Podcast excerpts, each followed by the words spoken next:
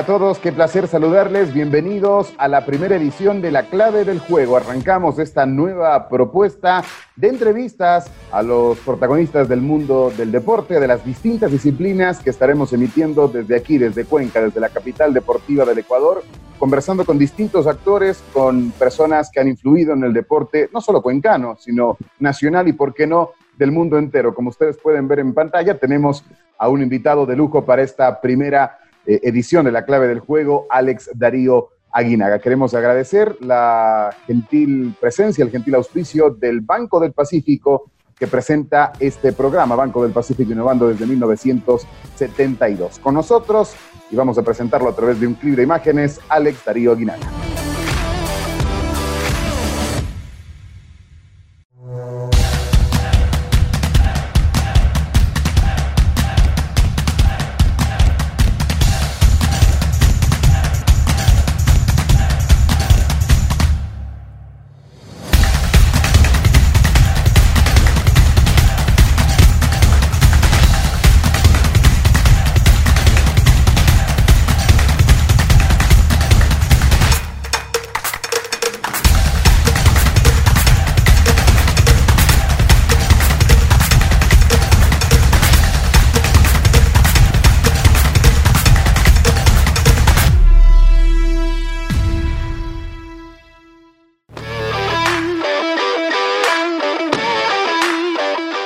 Honor para nosotros, para este primer programa de la clave del juego, tener a uno de los mejores futbolistas ecuatorianos de todos los tiempos, uno de los mejores deportistas ecuatorianos de todos los tiempos y por supuesto a un referente del fútbol a nivel de nuestro continente, desde el DF, desde México.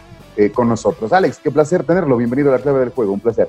Uh, ¿Qué tal, Andrés? ¿Cómo estás? Un gusto saludarte, aunque sea a la distancia. En algún momento, bueno, estuvimos muy seguido viéndonos allá por Cuenca. Eh, ahora, eh, deseándote la mejor de las suertes, eh, éxito en este nuevo emprendimiento, que este primer programa sea la patadita que, impulse por, por, mucho tiempo, ¿no? Precisamente, y a las órdenes. Gracias por aceptar esta entrevista, Alex. Y la verdad que eh, usted conjuga un poco lo que queremos. Queremos desde Cuenca hablar de Cuenca, pero hablar del deporte nacional. Y queremos, eh, eh, por supuesto, tener a gente muy importante del deporte y qué mejor tenerlo a usted. Así que gracias por, estar con, nosotros. Primero, preguntarle cómo va esa vida en el, en el DF. ¿Es un hijo más ya de, México a esta altura, Alex?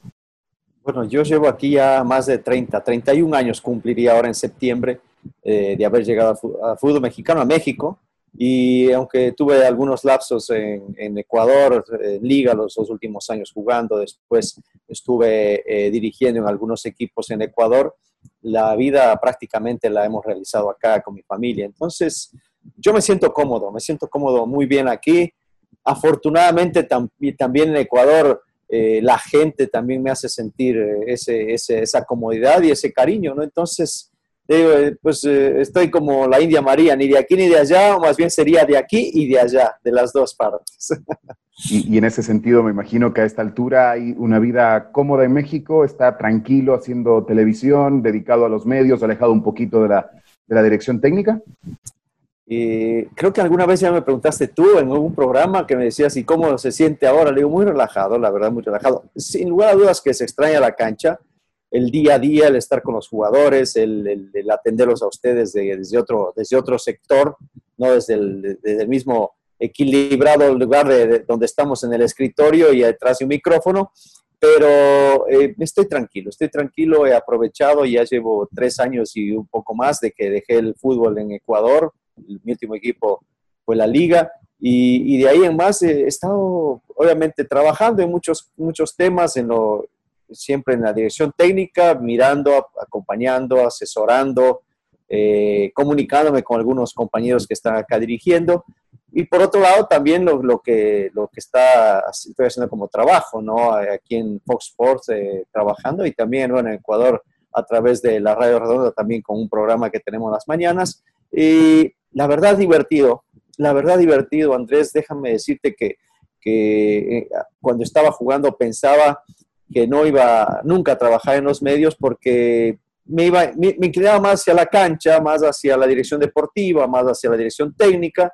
Y sin embargo, esta faceta de, comentarista, analista, me ha gustado mucho, ¿no? Generas una, una, opinión ante la gente, das tu punto de vista, razonas con otros eh, panelistas y, disfruto, disfruto lo que estoy haciendo. Miro mucho fútbol, de, no solamente ya de México, no solamente de Ecuador, sino también Centroamérica, algo que, que, que, es, que era nuevo para mí, y también europeo. ¿No extraña la cancha? Sí, sí, sí, extraño, extraño lógicamente, pero eh, he tenido oportunidades para regresar, han habido opciones, no han llegado o no ha llegado la, la, que yo quisiera, la que yo creo que es la, la que podría darme algo diferente. Me ha tocado experiencias complicadas en todos los equipos en los que he estado. no, no, ha habido un equipo en el cual me diga, esta, este, este proyecto es para ser campeón. Los proyectos que he tomado han sido para sacar al equipo de un foso, de un hoyo, de un problema de descenso y cuando ya ha habido la posibilidad de, rearmar, de, acomodar el equipo, alguna otra situación, normalmente problemas eh, de orden económico, problemas con los directivos, salidas de jugadores, etcétera, han, terminado con, la idea de, disputar algo más que salvar el descenso, salvar la categoría, que digo, no es, no es un tema menor. Ahora vemos que se están acabando las ligas en, en diferentes lugares del mundo y vemos, o lo sufrimos eh, ver a los jugadores arrodillados o, sentados o acostados llorando porque perdieron la categoría. Entonces, no es un tema menor lo que se hizo, pero sin lugar a dudas que uno, eh, por, por, el ADN que tiene, busca siempre lo más alto, que es el título. Y, Alex, eh, ¿esto ha condicionado su carrera de director técnico, el hecho de agarrar Barcelona en un momento difícil, de agarrar Liga de Loja en un año, un tema también no tan sencillo, el Cuenca Liga a mitad de año? ¿Ha condicionado su carrera de director técnico? ¿Cree que en ese sentido Em, eh, le ha minado un poco esa valía que ha querido construir, me imagino, como, como entrenador? Uno quiere tener eh, los equipos de primera línea, aparte trabajarlos desde el inicio. Por ejemplo, Liga, eh, se me hizo una, una, oferta en la cual si yo calificaba a los diferentes torneos, sea Sudamericana o Libertadores, iba a continuar. Sin embargo, no, no fue así. Y veníamos en el lugar noveno. Estábamos muy lejos de cualquier posibilidad de calificación peleamos el tercer lugar todavía, ¿no? Cuando perdemos el, penúltimo partido contra Nacional y, el Independiente se mete como terceros. Es decir, estuvimos peleándola ahí. Eh, sin lugar a dudas, eh, también el, hecho de, yo tomar los equipos me pudo haber significado esa situación. Sabía lo que iba, sabía lo que iba a pelear y sabía lo que iba a buscar. Nadie me engañó. Ya después uno buscaba siempre crecer y, y dar lo mejor. Digo, ustedes tuvieron eh, pudieron verme trabajar y yo siempre, a mí siempre me ha gustado abrir las, las puertas de, del trabajo porque es la mejor forma de, de, dar a conocer lo que hacen los jugadores y lo que hace el técnico. Así lo, no, no, estás eh, fantaseando ni tampoco pensando en qué es lo que hacen los jugadores. Luego cuando llegamos están acostados tomando agua o haciendo abdominales. ¿Qué hicieron durante todo el entrenamiento? Entonces, normalmente a mí me gusta abrir la puerta para que ustedes vean el trabajo que realizan ellos y también generar un poquitito de empatía, porque sin lugar a dudas que cuando los ves eh, ya acostados, ¿qué, empatía puedes tener contra un tipo que está acostado? Tú llegas a trabajar y, y, a veces no te quieren dar una entrevista porque están cansados y dicen, bueno, pero ¿qué hicieron? Ya cuando los ves trabajar dices, no, sí, sí se sacaron el aire hoy, entonces eh, vamos a tratar de, de llevarlo con calma y poder preguntar algo más de repente inclusive eh, ven que alguno se torció un tobillo en un entrenamiento, puedes acercarte y preguntarle cómo sigue el tobillo. También se, ve un poco de empatía de parte de los comunicadores hacia el jugador y también del jugador porque se siente un poco más humano, ya no es el, el jugador de fútbol, la, la, la, imagen acá arriba o dentro de una burbuja, sino que comparte un poquito más. Así que digo, todo esto, esta situación que me tocó vivir como entrenador y como director técnico, pues la he disfrutado, hay que ser realistas, extraño la cancha, sí, pero por ahora estoy muy tranquilo. Alex, aquí en la clave del juego, parte de nuestra propuesta es eh, transitar en la vida de nuestro invitado, deportiva, alguna cosita personal también respetando aquello. Y mm, vamos a ver algunas imágenes en pantalla. Así que le, le acabo también virtualmente de enviar un par de imágenes para empezar a hablar Oh. lindas imágenes, eh, la verdad, muchas gracias Andrés. Eh, en la primera foto está mi mamá con, con mis dos hermanos, con Marcelo, Fernando, el más, más chiquito. Y en la otra imagen, está mi papá, está mi mamá y está mi hermano mayor, Adrián. Yo soy el rubiecito que está en brazos de mi papá. Adrián es eh, fruto del primer matrimonio de mi padre. Nos llevamos muy bien con él. eh, tenemos un chat de hermanos y obviamente él somos cinco y estamos ahí los cinco, los cuatro del matrimonio de papá y mamá y, mi hermano mayor, eh, fruto del primer matrimonio de mi papá. Muy lindas fotos, eh, la verdad. Gracias. ¿Cómo, fue su, infancia, Alex? Eh, ¿cómo, cómo, fue el, hogar de los Aguinaga Garzón ahí en Ibarra cuando usted nace? Bueno, yo en Ibarra viví poco, fueron dos años nada más. Después nos pasamos, nos trasladamos a Quito por tema de trabajo de mi papá. Eh, regresamos a Ibarra a, veces a, pasar unas vacaciones, un par de, un par de días en realidad. Eh, nos recibían amigos de mis padres, eh, familiares, y, tuvimos poco contacto, hay que ser justos, poco contacto con, la Ciudad Blanca. Yo regresaba de vez en cuando y, y, no porque no quisiera, sino porque no había mucho tiempo para, para poder ir y, mi infancia, pues prácticamente la hice yo en Quito, ya a mis dos años, pues lógicamente empezamos a, a ver otras, otras cosas. Eh, yo vivía en la Tola, la Tola Alta, en el centro de Quito. Ahí mi papá rentó una casa, precisamente la, la foto donde estamos con mis hermanos, eh, con mi mamá. Ese es un, un, jardincito que había en la parte baja, eran de dos plantas. La una planta vivíamos nosotros, la otra planta vivía otra familia. Y, y ahí, bueno, pasábamos eh, mi, mi, mamá, mi papá, cuando tenían los fines de semana, pues era el, el, jardín de nosotros, donde ah, jugamos hasta fútbol ahí, ya cuando éramos más grandes. Y por suerte estaban todos los, los, vidrios, las, las ventanas enrejadas, entonces no, no rompimos vidrios ahí de, de nuestra propia casa.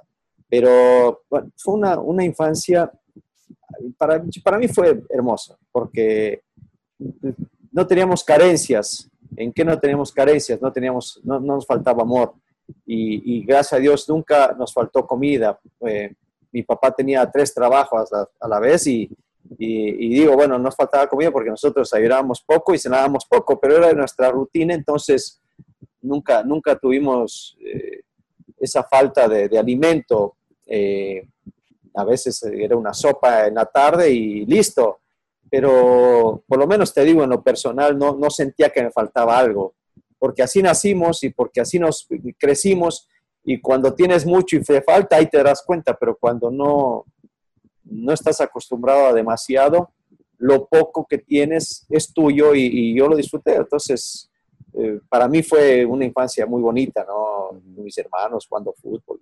¿Y, desde cuándo, desde cuándo Alex el fútbol? Eh, ¿Lo hereda de los genes de doña Susana, que fue delantera, que fue jugadora? Mi mami jugó fútbol en, eh, en, los, el colegio donde ella estudiaba, tiene una foto por ahí de, atleta, era muy, muy, muy atlética. Mi, mi mamá era gimnasta también. Y, mi papá jugó fútbol también, no llegó al nivel profesional, estuvo en fútbol en ese momento semi-amateur, jugó en varios equipos, en el Atahualpa, jugó en Liga, jugó en el Quito. Eh, estoy hablando de los años, ¿qué serán? 40 y 50, por ahí, porque él nació en el 40, haber sido en el 55, 56, estaba jovencito y después, bueno, pues ya eh, tuvo que trabajar. Mi abuelo pues también hablaba en ese momento de lo más importante que era el trabajo, más que el fútbol. Mi papá se dedicó a trabajar, ¿no? Pero, pero sí tuvo sus viajes con los diferentes equipos y que también genes de mi papá, sobre todo que él toda la vida estuvo metido en el deporte y mi mamá pues también fue futbolista, sí, fue delantera, me dijo que era número 9, goleadora. ¿Y su papá también fue periodista deportivo? Estuvo mi papá, eh, trabajó en Radio Tarqui, en la Radio Nacional Espejo. Eh, nos llevaba a los partidos de fin de semana y estábamos abajo de las cabinas ahí en el Estadio Atahualpa. Antes, antes no estaba el palco presidencial, entonces de, abajo de las cabinas había un espacio donde pues obviamente se, se basaba el, las diferentes cabinas eran en los tubos y desde ahí mirábamos el fútbol. En el, entre partido y partido había tiempo como para eh, desayunar o para comer algo. Hay un, puestito que había para los periodistas. creo que todavía existe ahí en el Estadio de Atahualpa esa zona de, una, una, una, especie de, no sé, intermedio entre las mm, escaleras y... Un mezanine, sí. El mezanine que estaba ahí, sí, perdón, gracias por, por darme, encontrarme la palabra. Y, y, y, realmente, pues, yo disfrutaba mucho. Mi papá estaba trabajando en la radio y nos llevaba, pues, podíamos entrar al fútbol y antes del medio tiempo, porque antes en el Atahualpa eh, cuando era el último partido, los últimos, el último segundo tiempo ya abrían la puerta para que puedan entrar toda gente en diferentes zonas si no había, si no había llenos, ¿no? Porque aparte la gente que fue temprano ya, ya había salido y fueron a ver al equipo que jugaba a las 8 de la mañana y el otro jugaba a las 2. Imagínate quedarte seis horas ahí sentado, ¿no? ya la gente se iba, veía dos partidos, se iba y, el último medio tiempo pues ya no había casi nadie en el estadio, entonces abrían las puertas y, y nosotros como niños pues entrábamos a esa hora. Y, Alex, eh, ¿desde cuándo empezó a jugar al fútbol? Porque eh, se habla de un Alex Aguinaga eh, extremadamente inquieto por la pelota, por jugar, y nos sabrá usted confirmar que no sé qué tan buen estudiante fue al final, pero que no le gustaba tanto el tema del estudio, sino le gustaba... No, no, sí, sabes que no, sí, era buen estudiante, era buen estudiante. inclusive mi papá nos, nos, nos decía que si no sacábamos buenas calificaciones, eh, si estábamos arriba del, pasar de año, ¿no? Porque antes, eh, bueno, sobre 20 se calificaba y, abajo de 14 ya te ponían bombero, rojo, con color rojo. Entonces, eh, tú tenías que estar arriba de 14 siempre. Si de repente estabas bajo en calificaciones por descuido, por, no sé, porque te, costaba trabajo, era muy, muy sencillo. Decía, si no mejoran las calificaciones, del siguiente me lo saco del equipo no, era, para nosotros era como, no sé, darnos una puñalada, ¿no? Entonces al siguiente mes, obviamente le, eh, nos aplicábamos más y mejorábamos las calificaciones. Yo nunca tuve problema. Yo el único año que perdí fue quinto curso, ya cuando estaba cerca a graduarme porque estaba en la selección, estuve en la selección prejuvenil desde octubre, yo debuté en agosto del, del 84 y, me llamaron enseguida en septiembre, octubre quizás, a la selección eh, juvenil, perdón, la primera la juvenil. Estuve hasta enero trabajando con la selección juvenil y luego en febrero me llaman a la, a la selección prejuvenil que jugó en Argentina. Yo estuve cinco meses fuera, ¿no? Y cuando regresé al colegio para tratar de, de dar los exámenes, me lo prohibieron. No, me lo prohibieron por el tema de, asistencia, nada más. Y, para todo esto, Alex, usted había dejado el colegio diurno y pasó un nocturno. No, eh, justamente, en ese, justamente en ese, en ese momento, cuando termino, eh, bueno, no termino quinto curso, eh, pues en el colegio Los Andes estudiaba en la, en la tarde, primero en la mañana la escuela, luego fue en la tarde, y después tuve que estudiar en la noche. Y, bueno, pues había que buscar la manera de seguir estudiando para terminar el bachillerato. Háblenos de ese equipo infantil Ciudad de Quito. El Ciudad de Quito. Bueno, era un equipo maravilloso. Eh, es, es, es, gracioso. Bueno, yo tenía 11 años, era año 79, las vacaciones. Eh, mi papá pues, trabajaba siempre, entonces no, no, tenía en realidad vacaciones. Él inclusive fue árbitro de básquet. También pitaba en las noches en el Coliseo Julio César Hidalgo partidos oficiales, eh, bueno, de profesionales, eh, yo no, tenía idea que eran profesionales o no. Eh, ahí jugaba el Huesco, el San Pedro Pascual, la Liga, todos los equipos de, de, ese entonces. Mi papá era el árbitro de básquet. No es muy alto, pero tenía autoridad ante los grandotes, ¿no? Y, y íbamos de la noche. Entonces, en vacaciones no teníamos vacaciones. Y mi papá dice, hay una convocatoria para jugar baby fútbol en la concentración deportiva de Pichincha y me dice que si me gustaría ir, le digo, claro, me encantaría ir. entonces fue, era, me acuerdo que era creo que la convocatoria a las 9 de la mañana, mi papá tenía que entrar a trabajar, entonces a las 7 salimos de la casa, estaba muy cerca la tola, hacia la concentración donde está el, el Coliseo General Rumiñahui, ahí es donde está la, eh, donde, era la, convocatoria, me dejó sentado ahí en, en la, vereda, esperando a que abriera las puertas de la concentración y me dijo, bueno, aquí espérate, cuando llamen a todos, entre, tenía 11 años y me dejó ahí, mi papá se fue a trabajar, así que irresponsable mi papá, pero bueno, así era en esa época, estoy hablando de años 79, donde... Sin celulares para decir un mensaje, nada. Nada, nada, nada.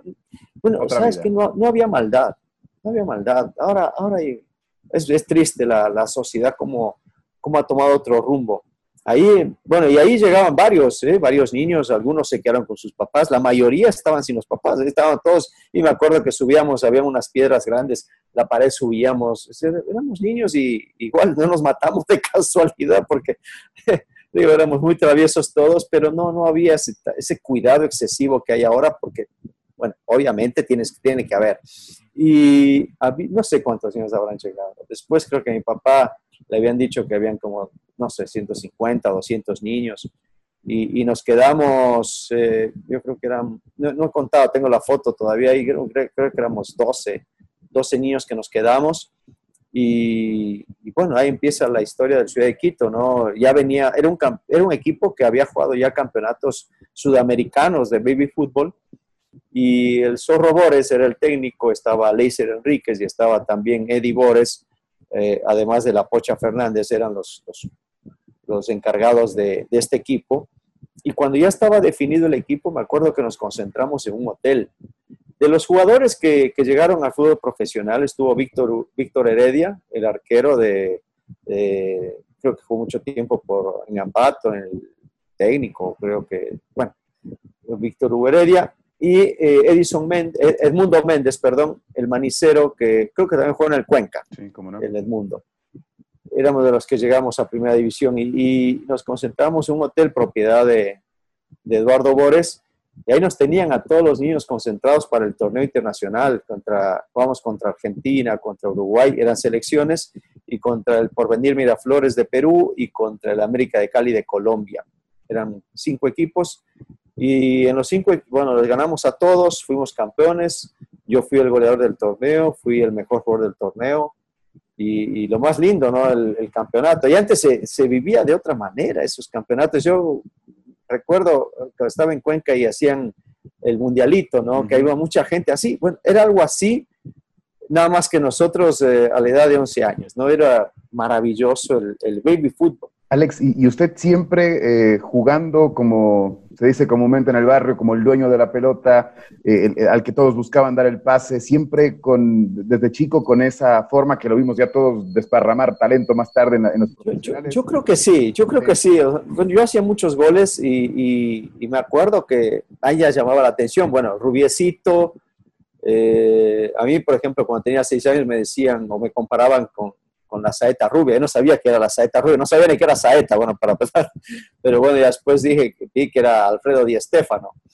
Y, me decían que la saeta rubia. ¿Por qué? Porque era rubio, era diferente, era distinto, eh, jugaba de otra manera. Mi, mi, mi idea del fútbol era ubicarme en una zona en donde yo podía ser útil para anotar un gol, para recibir la pelota, siempre libre. No sé, así nací o con esas condiciones ese talento me, mandó Dios y, tratamos con mi papá sobre todo de pulirlo porque él me ayudó muchísimo eh, a manejar los perfiles, a patear con izquierda, a patear con derecha, a, tener precisión. Con mi hermano jugábamos muchas veces a jueguitos para mejorar la precisión, apuntarle a un poste con Marcelo, sí que es un año menor que yo, apuntarle a un poste o jugar un, un partido de fútbol en una cancha de básquet donde tienes un tubo nada más en el medio y ese tubo es el gol y tú lo puedes proteger parándote delante del tubo. Entonces tenías que pegarle a la pared para que regresara y golpeara el tubo. Entonces tienes que, empiezas a trabajar la imaginación. O cuando salía Marcelo a, defender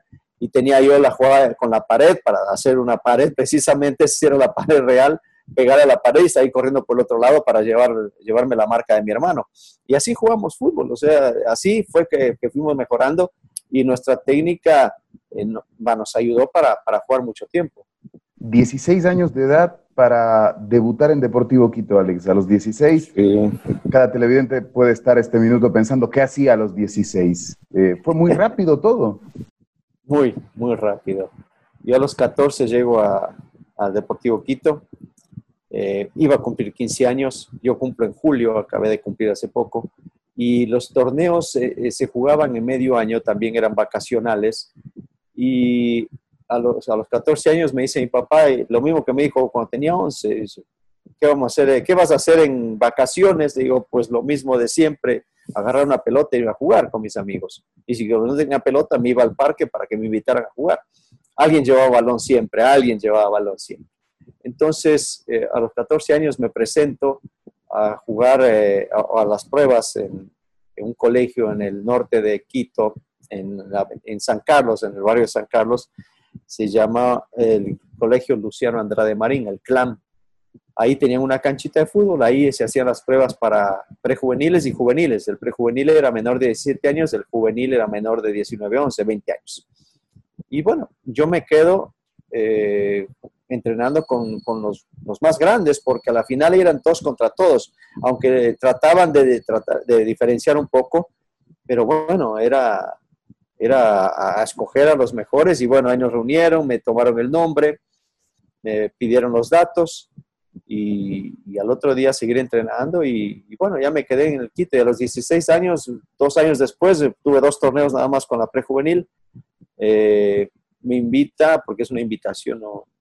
Carlos Sevilla a debutar en primera división. Yo tenía 16 años, todavía eh, había cumplido 16 apenas y, era, era un niño, ¿no? En realidad todavía para, para jugar fútbol, pero pues no, no me, sentí, no me sentía tampoco tan chico nunca sintió esa, esa diferencia, siempre, digamos, eh, estuvo apto para a los 16 poder chocar con, con, el futbolista hecho y derecho, que por lo general, Alex, eh, usted lo sabrá eh, o testificará que luego pudo darse cuenta de eso. Debutar en primera, los chicos son los que sufren de entrada. Sí, no, me pegaron. La primera, la primera, la bienvenida fue una plancha en, el, en, la, en la, canilla. yo siempre usaba canilleras, no, no, me, no me lastimaron serio, si, si duele el golpe, me dieron un codazo en la boca, me abrieron el labio por, por, dentro, la boca por dentro. quién fue? Sí, Villarruel. Eh, él, jugaba de número 8 en, en, el Quito, era de los, jóvenes también, él jugaba creo que en esa época como el 38, si no me equivoco, yo era el 42, con ese número debuté. Eh, el 36 creo que era el Flaquito Álvarez, que él ya estaba, o sea, los dos eran los que más jugaban y eran de, venían de los juveniles y obviamente me conocían porque pues, nos, topábamos en los, partidos, ellos jugaban la juvenil, nos jugaban la prejuvenil, antes nosotros, a veces ellos, y entonces nos conocíamos y bueno, cuando vamos a jugar en una pelota de video, yo fui limpio, yo fui a... Es, aparte, para mí un entrenamiento era un entrenamiento, no, no era un partido de, muerte.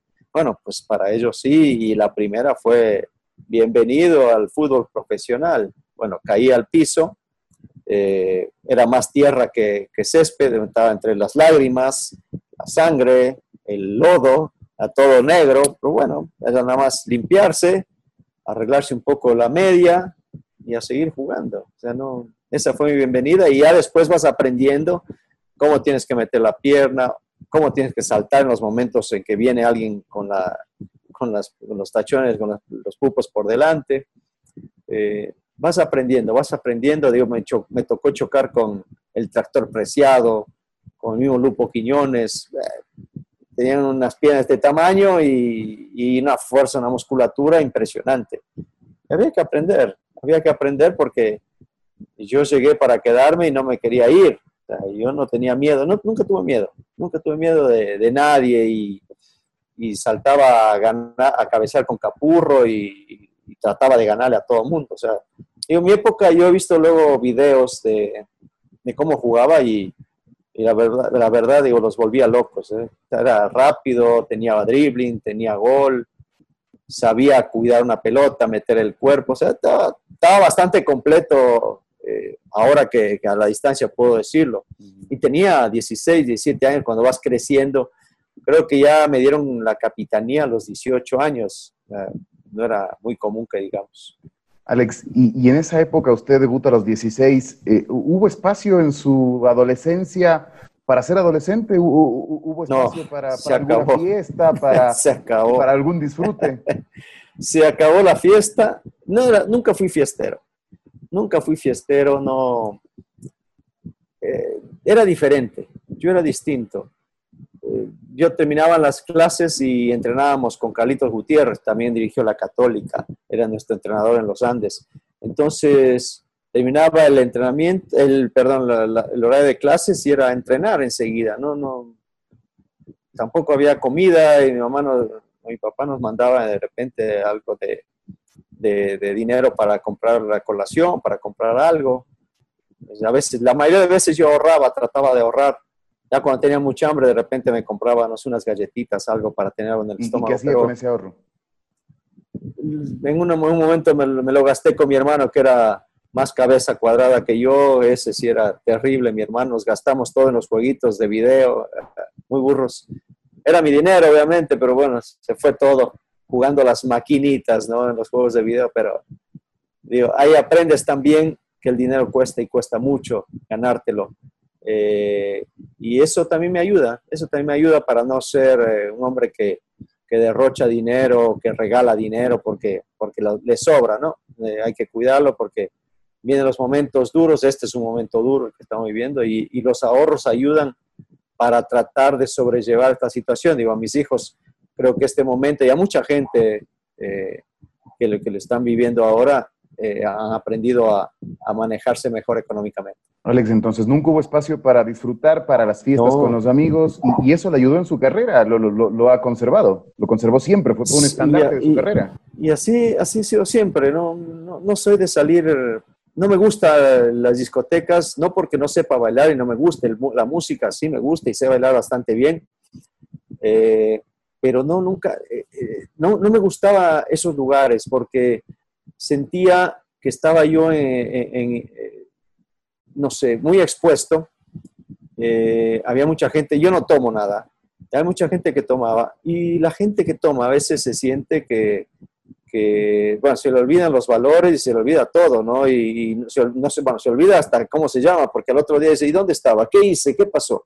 Hay gente que se le va completamente la, la, idea y el, conocimiento, y la conciencia, el conocimiento de con quién estás y qué haces. Entonces, yo sentía que me exponía a cualquier situación, porque hay hinchas de otros equipos, porque hay malos borrachos, porque alguno de repente o estás metido en una pelea entre dos personas y tú ni siquiera la debes y terminas pagándola.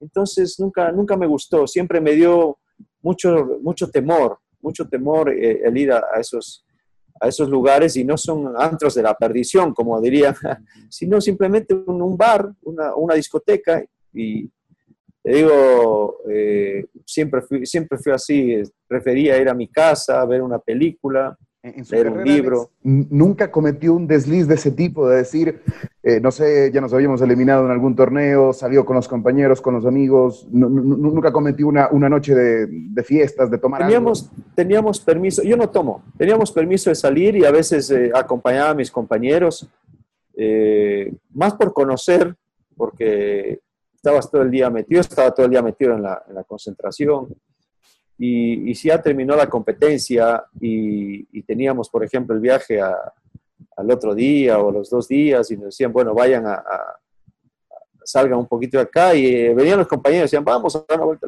la verdad que estaba molesto y cansado, pero a veces, eh, más por el hecho de, generar un, vínculo con, ellos, eh, vas, pero lógicamente no es el vínculo de decir, bueno, si no tomas no eres mi amigo, pues no me importa, o sea, yo no tomo no porque no quiera, sino porque no me gusta. Entonces, como no me gusta, yo me siento bien viendo. Y, yo, y de repente veía el ambiente, de cómo la gente se iba transformando. Entonces, para mí era, era incómodo, es la palabra, era incómodo estar ahí porque no, no me sentía parte de ese grupo.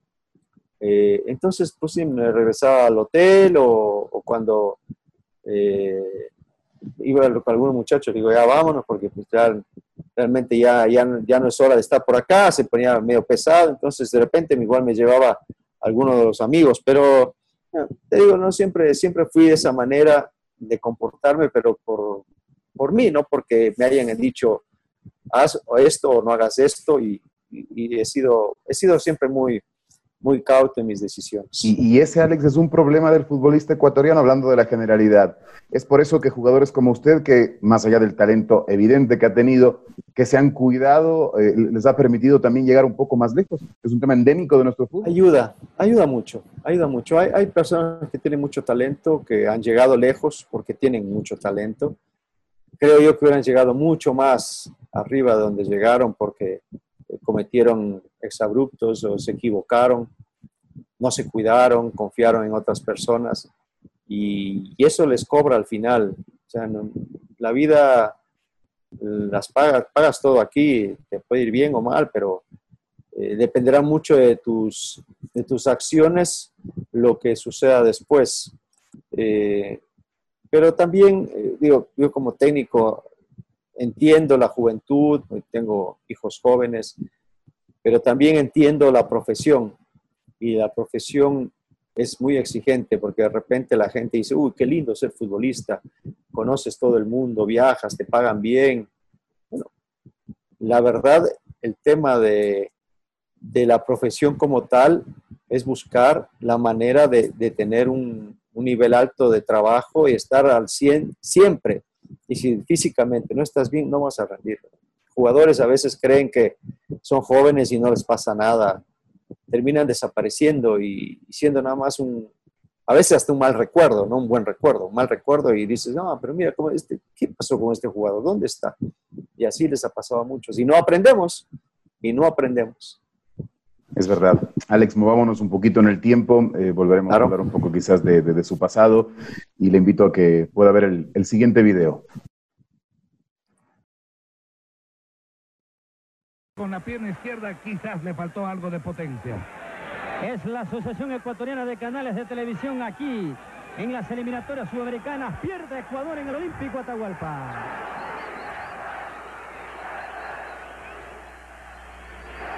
Alka-Seltzer, rápido alivio para que sigas tu ritmo. ¿Dolor? Toma aspirina. Ráyate con Chevrolet. Corsa tres puertas desde 182 dólares. Luz 2.2 cabina simple desde 271 dólares. Gran Vitara tres puertas desde 317 dólares. Con estas cuotas se rayaron. Con el nuevo menú latino de los microondas, Elgin, con un solo que puedo cocinar.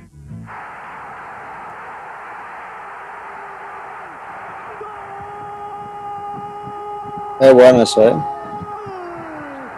Estaban pasando justo en comerciales ahí, ¿no? ¿Qué pasó? puedo relatar el gol. ¿Qué, pasó, Alex, por su cabeza cuando Cavides la mete? Cuando el Dine la mete. ¿Qué, qué, pasa por su cabeza? en realidad no, no, no, no, no me acuerdo qué, qué tenía en mi cabeza. Lo que sí recuerdo, obviamente, es que yo prácticamente cuando hago el centro, veo que el gol, ah, mete el gol flaco Cavides de cabeza y yo me, arrodillo. Me arrodillo y le doy gracias a Dios o sea, festejaba, pero agradeciéndole por ese don. Yo le había hecho, bueno, hay una jugada antes que sale el flaco que había rematando y sale por un costado. Yo le había metido dos pelotas de gol al flaco antes de esa. Esa y otra que le, controla y la tira por arriba y pega en el, en el poste y se va la pelota afuera. Y esa era la tercera. Entonces, cuando viene el gol, yo dije, gracias Dios, gracias por esto, o sea, porque era una bendición. Veo que todo el mundo sale corriendo, el flaco sale corriendo, el estadio era, era ensordecedor. Y yo cuando veo que todos están allá festejando, yo miro la mitad de la cancha, no había nadie del, equipo. Dije, yo voy, me paré en la pelota y no me moví. Dije, aquí me quedo hasta que regresen todos porque no quiero que nos sorprendan. Y, y, me acuerdo, fíjate, en el 2010 creo que pasó a la selección que festejan el gol empatan contra Uruguay y después vienen enseguida, le hacen el segundo gol, un penal, alguna cosa así. Y algunos de los muchachos dicen que nos distrajimos, porque obviamente festejas el gol y la posibilidad de calificar a un mundial. en ese momento la primera. Y yo mi cabeza estaba tan claro que necesitábamos el empate por lo menos para poder calificar, que ya alcanzamos el empate y yo no lo iba a dejar ir. Entonces termina, yo veo, me arrodillo, festejo y, veo que los uruguayos enseguida llevan la pelota a la mitad de la cancha. Y agarré y allá están agarrando al flaco Cabies, todo el mundo y los jugadores y todos se, se, fueron para allá. Creo que nada más Pancho se habrá quedado, creo por ahí, no sé si algún otro compañero más. Yo fui, me paré en la mitad de la cancha ahí, no mueven, o sea, ahí, aquí no saca nadie. Y, obviamente desconociendo el reglamento que no pueden iniciar a menos que estén en su mitad de cancha. Ojo, acuso que eso no sabía. Eh, porque yo pensaba que podía jugar rápido inclusive. Pero bueno, ya cuando vienen todos los jugadores les digo, ojo, metas en la cabeza, ya enfríense, porque tenemos que estar atentos, ya no nos pueden anotar. Entonces, eh, seguimos atacando, pero ya con el cuidado, ya Ulises decíamos, tranquilo Ulises, de repente se arrancaba Ulises porque era su manera de ser y teníamos que estarle jalando, Iván también tiene que estar jalando, la sombrita, espérese, o sea, ya, ya terminó el partido. Para nosotros el 1-1 es bueno. Ahora, si podemos hacer el segundo, perfecto, pero no te desarmes. Y los uruguayos decían, no, che, tranquilo, ya está, terminó, terminó. Digo, bueno, terminó, pero a ver cómo está, porque le- vino una jugada larga para Vicente Sánchez, tuvo un remate ahí medio peligroso y fuimos enseguida al ataque. Entonces, hey, bueno, dígale a Vicente que ya no ataque. Le digo, yo, nosotros no atacamos y ustedes tampoco, pero tenemos la pelota. Mientras nosotros tengamos la pelota, no pasaba nada, no les íbamos a dar el balón. Y así terminó el partido, 1-1, ver una alegría enorme. A mí me toca ir al, doping, o sea, no festejé. Yo tampoco creo que hubiera festejado mucho, te digo, la verdad, soy- sincero. Me hubiera gustado sí ver a- a la gente festejar, que yo luego lo vi en los periódicos y veo luego en los videos la, la unión que había en ese país donde creo que se llamaba Ecuador en ese momento. Eh, y lo que es ahora, o es, una tristeza. Y la gente que vivió esa, hay mucha gente las que está ahora. Y creo que se les olvida, se les olvida lo que se vivió, se les olvida lo que, lo que es el orgullo de ser ecuatoriano y ahora vemos cualquier cosa, cualquier barbaridad de- de cualquier persona y, y- y- y da mucha tristeza, me da mucha tristeza ver lo que, lo que está convertido mi país ahora. Alex, eh, ¿cuál es eh, el origen de esa clasificación al Mundial? ¿En qué momento se puso la primera piedra para llegar a Corea-Japón? Es que es muy difícil, porque sería injusto no hablar de un Dusan Draskovic que empezó trabajando muy duro. Y en, un- en algún momento me, me- me entrevistaba y decía, pues que Dusan podría estar en la selección buscando talento, ojo, eh, no, yo creo que no es un buen director técnico, Dusan. Eh, es un gran entrenador porque trabaja muy bien con sus ideas innovadoras y demás, pero para parar un equipo técnicamente no es Dusan, pero es un tipo muy inteligente que, que fue y encontró a un Agustín Delgado, a un Iván Hurtado, al tanque Hurtado también, y, y muchos jugadores que, que él apostó o él apostó por ellos y los miró y los trajo a una selección y los, y, y los fue educando y los fue mejorando, los fue trabajando.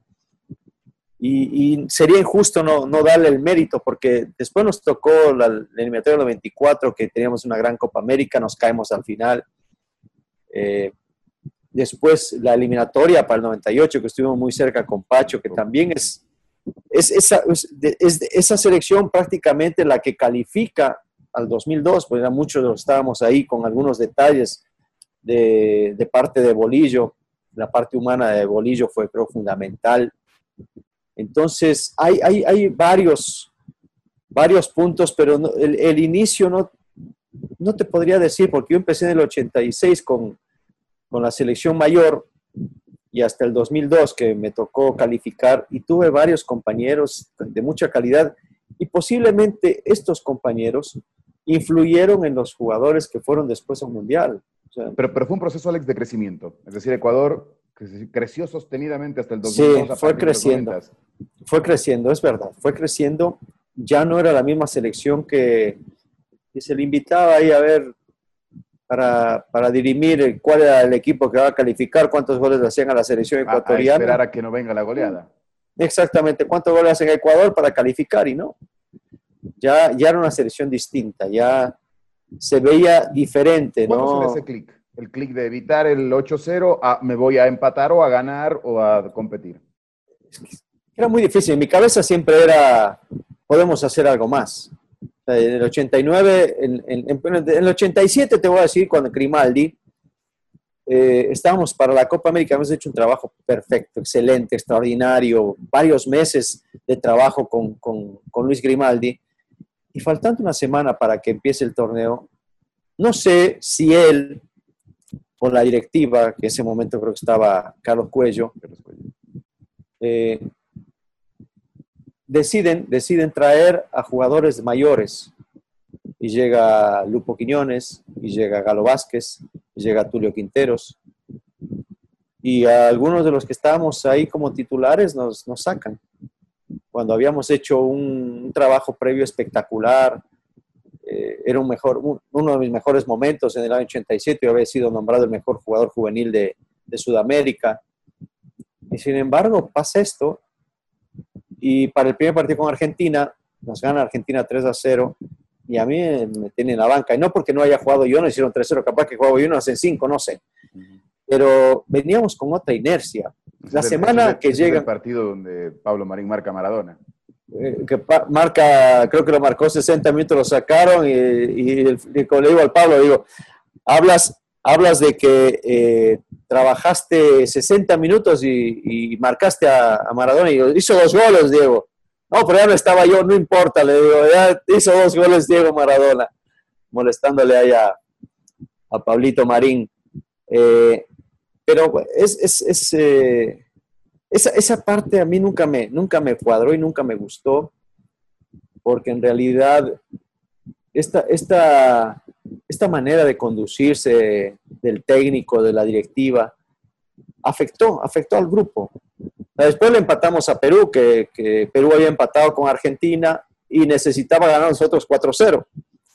Creo que con 3-0 empataban y se iban al sorteo, pero nos habían ganado 3-0 Argentina. Entonces, me, dolió mucho que Grimaldi haya tomado eso. Inclusive hay, una, hay un partido previo, justo el último partido que jugamos contra Brasil en, Florianópolis, creo que jugamos. Y bueno, era el Brasil de Careca, Brasil del 86, estaba prácticamente por el 87 la Copa.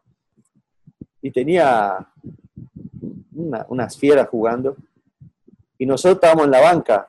Perdimos 5-0, íbamos, íbamos 3 0, 4 0 y, volteaba a Grimaldi a ver la banca y todos lo hacíamos así como que ni, me mires porque no, o sea, no, no nos metiste ya, ahora quieres que te... No, ya no, ya no entramos, eran 5-0, ¿no? ya nadie quería entrar a ese partido. Y en base a, este relato que usted dice, no sabe si fue la dirigencia de la ecuatoriana o el técnico el que decidió esto, eh, vale la pena generar una, una, una pregunta general. Eh, ¿Cuánto influye en el mundo selección la dirigencia? Porque mucha gente dice, no, el presidente está fuera, los seleccionados son los mejores, vienen, el técnico los arma. ¿Cuánto influye en la vida de la selección un presidente de federación, por ejemplo? A ver, como técnico te lo puedo decir ahora, como jugador yo creo que no debería meterse. ¿Y por qué no creo que para eso contratas a un técnico? Contratas a un gerente y que el gerente maneje la, parte técnica, ¿no? sino también yo decía el, manejar el grupo, el tenerlos bien. No, no, sí, hay, sabes que ayuda mucho que esté cerca. Eh, que no hable de fútbol porque no, muchos no saben. No es su campo no es su campo, pero, pero pueden hablar de, la parte humana, que es la que más le interesa al jugador. El jugador está, el técnico me va a hablar de la parte técnica, la parte táctica, lo deportivo, que también dentro de lo, de lo psicológico está la parte humana, que es indudable una parte fundamental que el técnico también maneja. Pero si viene un presidente y empieza a hablarte de, cómo está tu familia, qué problemas tienes, oye, está tu mamá vive, tu papá, de dónde vienes, preocuparse un poco te genera otra empatía con él y, te, y, hasta, te, hasta te muestras más abierto a que pueda estar más cerca de ti, más cerca de la selección, porque antes se veía directivo, era, era casi como ver al diablo. A veces un directivo y ahí viene otra vez este mufa, este mala suerte, este mal tipo, siempre mal encarado, ya trae la mala suerte para el equipo. Entonces, cuando tú generas una empatía, por eso a veces eh, Digo, si tú preguntas a la mayoría de los, de los jugadores en cuanto a lo que era eh, el capitán Vinicio Luna, el mismo Lucho Chiriboga, digo, si no tienes que hablar de, con Lucho de dinero, te caía muy bien. Eh, y era un tipo simpático. Después fue transformándose y fue convirtiéndose en otro. Pero, eh, amén de los problemas que pudo haber tenido Vinicio Luna con, con, la, con la ley y demás, un tipo que se preocupaba por los seleccionados y, cada cosa, cada problema que podíamos tener nosotros, él estaba ahí para ayudarnos. Y, la gente, yo me, incluyo, lo queremos mucho a, Vini. Eh, Bolillo obviamente lo quiere muchísimo a Vinicio. Eh, los problemas que podrán tener son otros problemas allá. O sea, es como tener un, no sé, un primo, es tu primo y lo vas a querer, aunque tu primo sea esto, aquello, otro, con otro, que, fue, por ejemplo, por decir este, se divorció de, su esposa, bueno, sí, sí, tuvo un problema, se divorció, pero es mi primo igual. No es que le, pegó ni tampoco eh, mató a alguien, ¿no? Porque ya sería palabras mayores.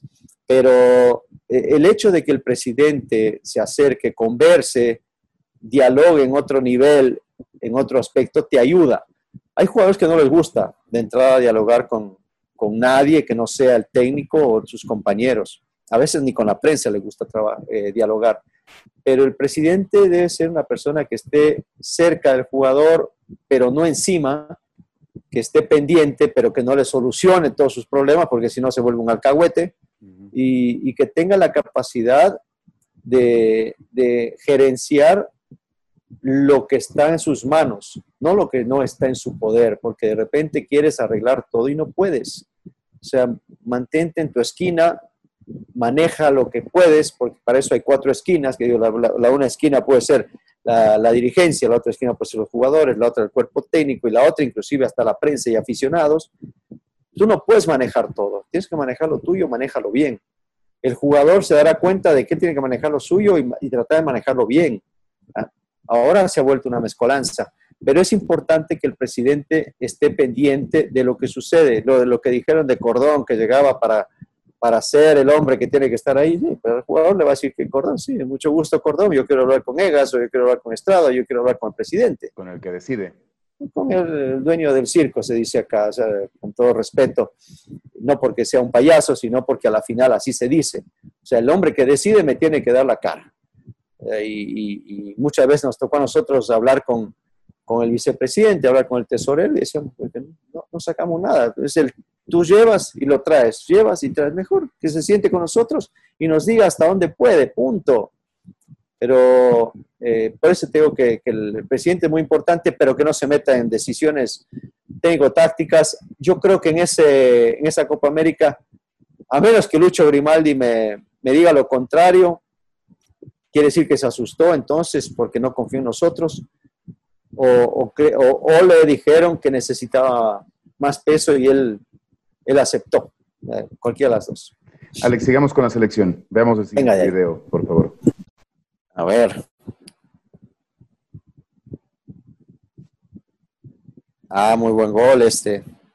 Chilenos, el cuchillo Fernández, cuidado Tapia, qué lindo el gol de los ecuatorianos, el gol de Aguinaga la notable jugada de Aguinaga, la típica cuestión de pedir... Dice Pedro Carcuro, eh, un poco emotivo porque obviamente no, no tenía por qué gritarlo, dice qué lindo el gol del ecuatoriano sí, Aguinaga. Sí, que un chileno diga qué lindo porque estamos empatando en Chile, estamos eh, dejando un poquito chances a, a, a los chilenos, quitándole la chance, pero eh, fue un golazo, fue un golazo. E, entra dentro de los goles mejores de Guinaga en su carrera, digo el de Brasil contra Dida también, con la selección. Sí. Eh, ¿Tiene un simbolismo tal vez este o no? A ver, eh, yo hice muchos goles lindos con la selección también, goles importantes. Este fue muy lindo y era muy importante, aunque después teníamos perdido 4-1. Que era 1-0 ese, ¿no? Ya estábamos, no, estábamos perdiendo 1-0 y este empatamos ah, con 1-1 contra Chile, claro. Y faltaban 20 minutos para que termine el partido, minuto 30. O sea, faltaban 15 minutos, o sea, era increíble cómo, cómo, cómo nos hacen luego tres goles. Es más, Fabián está ahí, creo que es más chiquito que yo, nos cabeció en el área chica, o sea, no puede ser.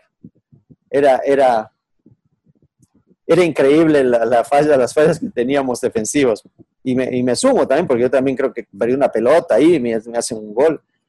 Ah, pero ese gol valía, eh, nos acercamos a esa calificación. Yo lo grité con todo, porque aparte hacía un frío, había llovido, bueno, siguió lloviendo, estábamos congelados todos.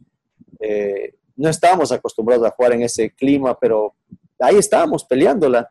Cuando viene el centro del cuchillo, yo veo que arrancan los, mis compañeros adelante, entonces yo me espero un poco para saber qué pasa. No pensaba que el cuchillo me la iba a tirar a mí, yo pensaba que de repente un centro fuerte, la pelota puede quedar ahí, no sé, algo uno intuye, se imagina mil cosas. Cuando ya veo que la pelota pasa, lo que hago es acomodar el cuerpo para rematar de primera. No, nunca pensé ni en controlar de pecho ni en cabecear, primero porque era, la veía muy alta la pelota.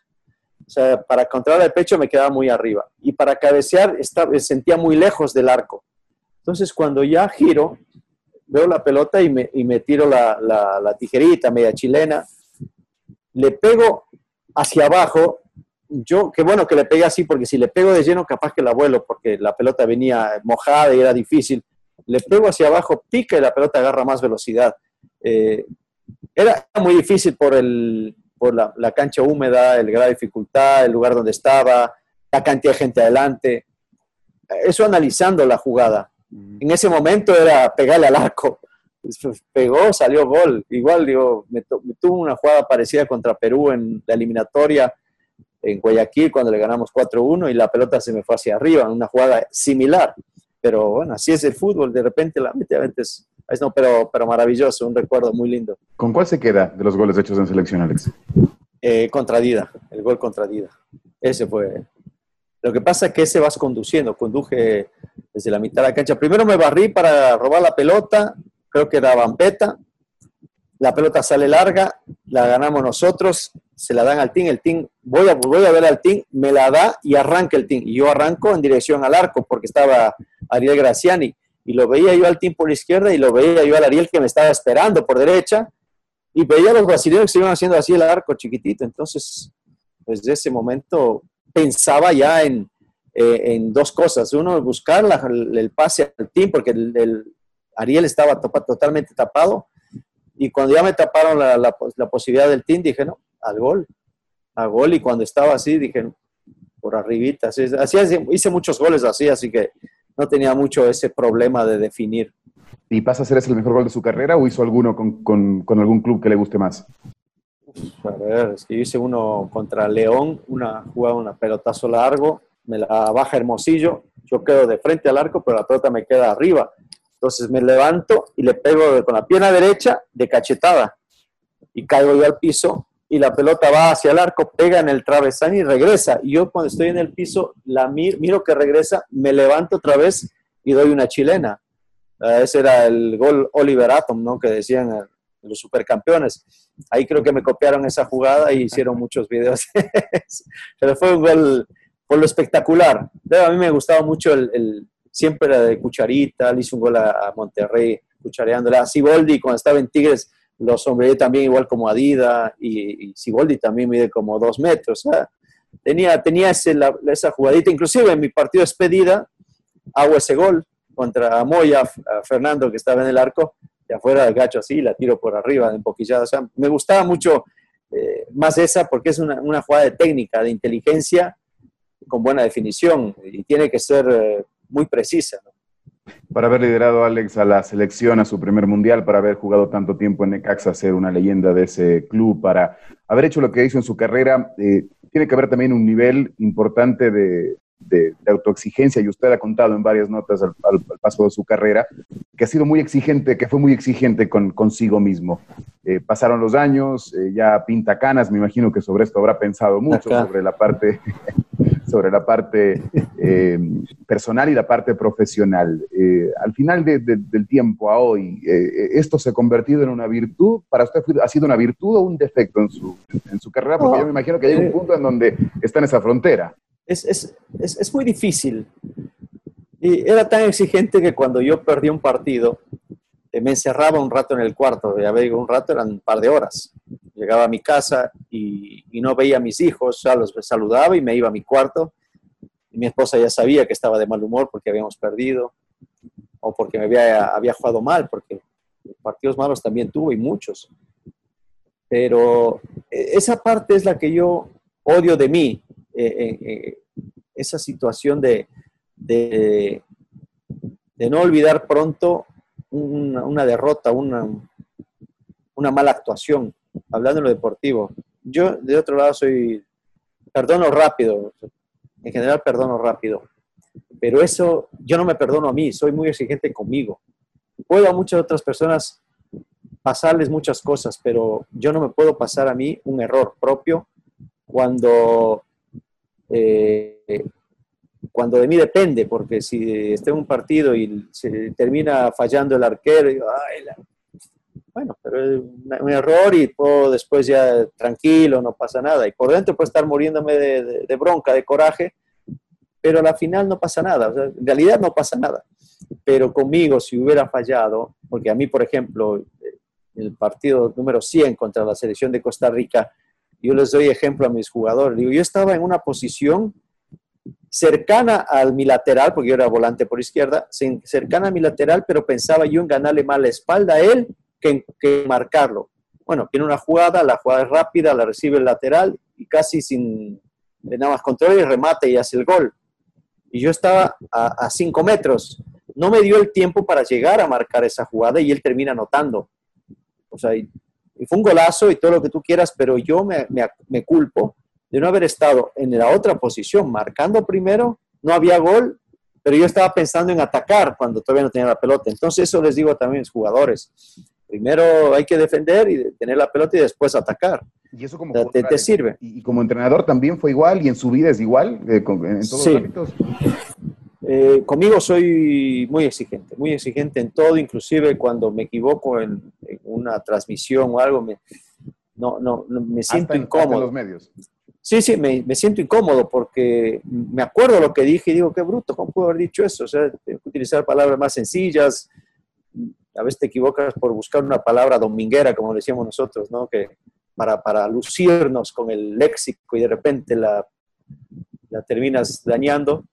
O, o, juego gol, por ejemplo, y de repente hay una bola que está ahí, la bola no se mueve y sé que tengo que jugar con tal bastón y, con ese me da la distancia y de repente la pelota me sale para un lado, me sale para el otro, o no le pego a la bola, o le pego muy mal.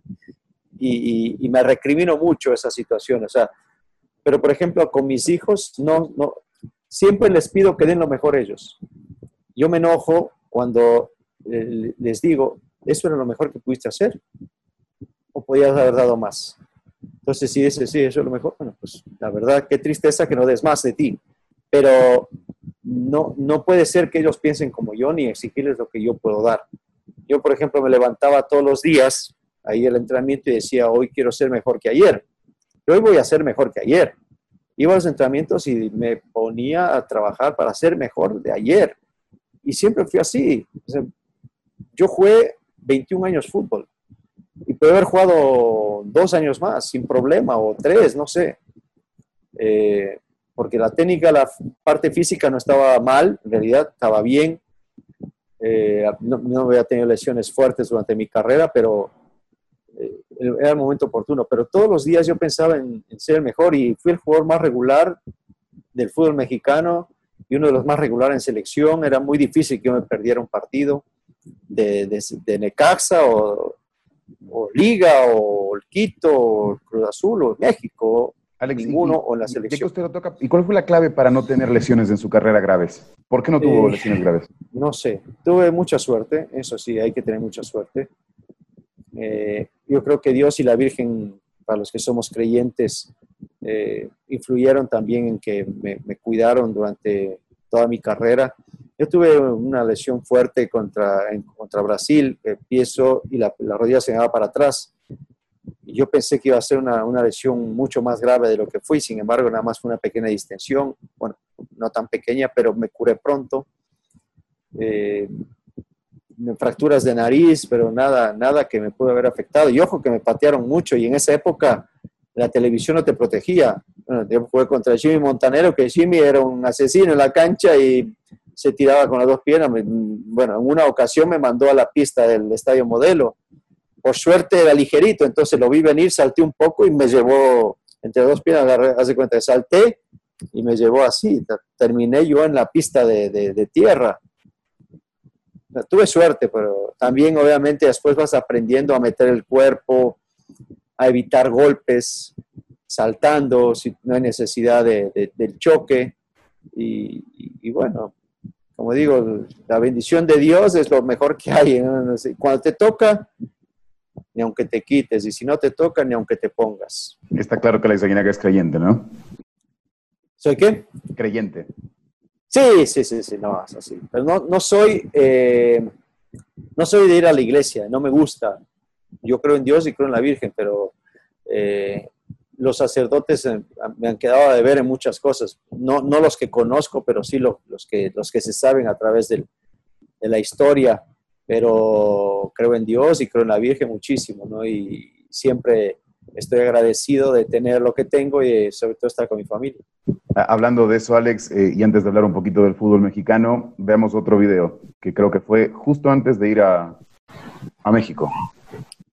Y la verdad que este momento es muy especial, pues Alex Darío Aguinaga Garzón, el joven mediocampista del Deportivo Quito y muy pronto enrolado en el Necaxa de México y además pieza importante del combinado ecuatoriano, dijo sí en el matrimonio eclesiástico a María Sol Sánchez Grunauer, quien a partir de ahora será su compañera inseparable.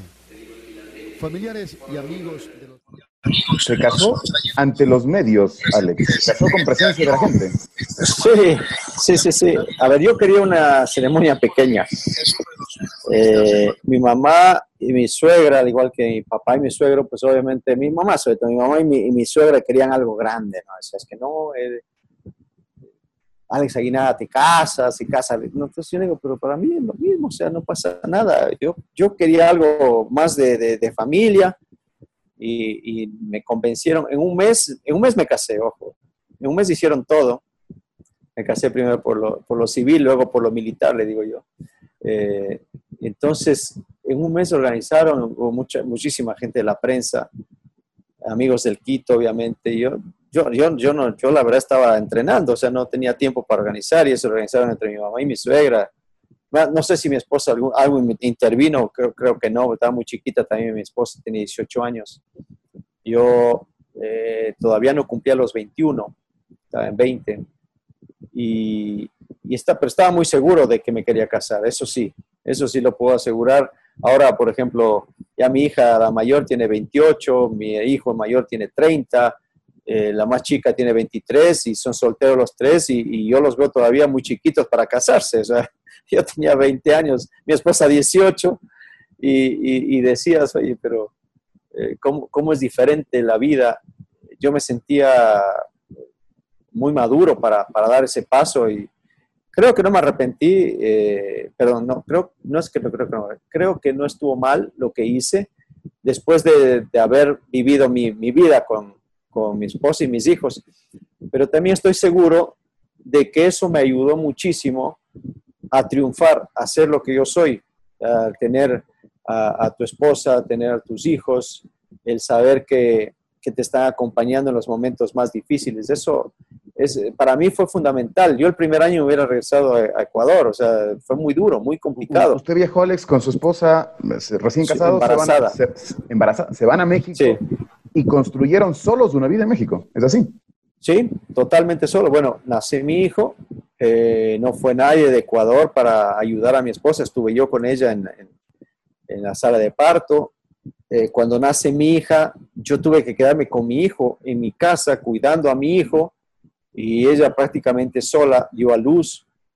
Y con la tercera, bueno, ya tuvimos la suerte de también estar, estar yo ahí en, fue por cesárea la, la última ya estaban más grandes mis hijos, ya, ya había gente que nos pueda cuidar, pero en ninguno de los tres casos ni mi suegra, que podía haber sido la indicada, ni mi mamá, ni, ni familiares de ninguno de nosotros estuvieron con nosotros.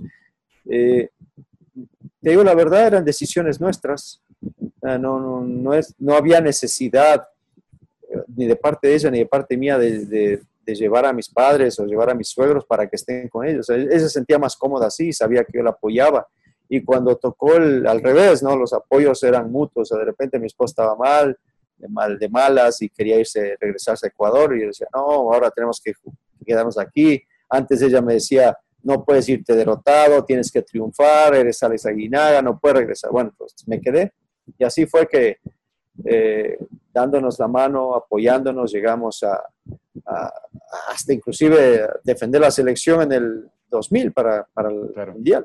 Alex, eh, antes de hablar de un poquito de México, en ese traspaso, en ese momento, cuando usted deja el Quito y llega al Necaxa, eh, eh, está todo esto sobrevolando, y usted lo ha hablado algunas veces, eh, de, de, por qué no Europa y por qué sí el Necaxa. O sea, esto eh, al final del día es tal cual se dice que usted por su palabra no terminó en Europa, porque el rato del rato había ya una mejor oferta de Europa.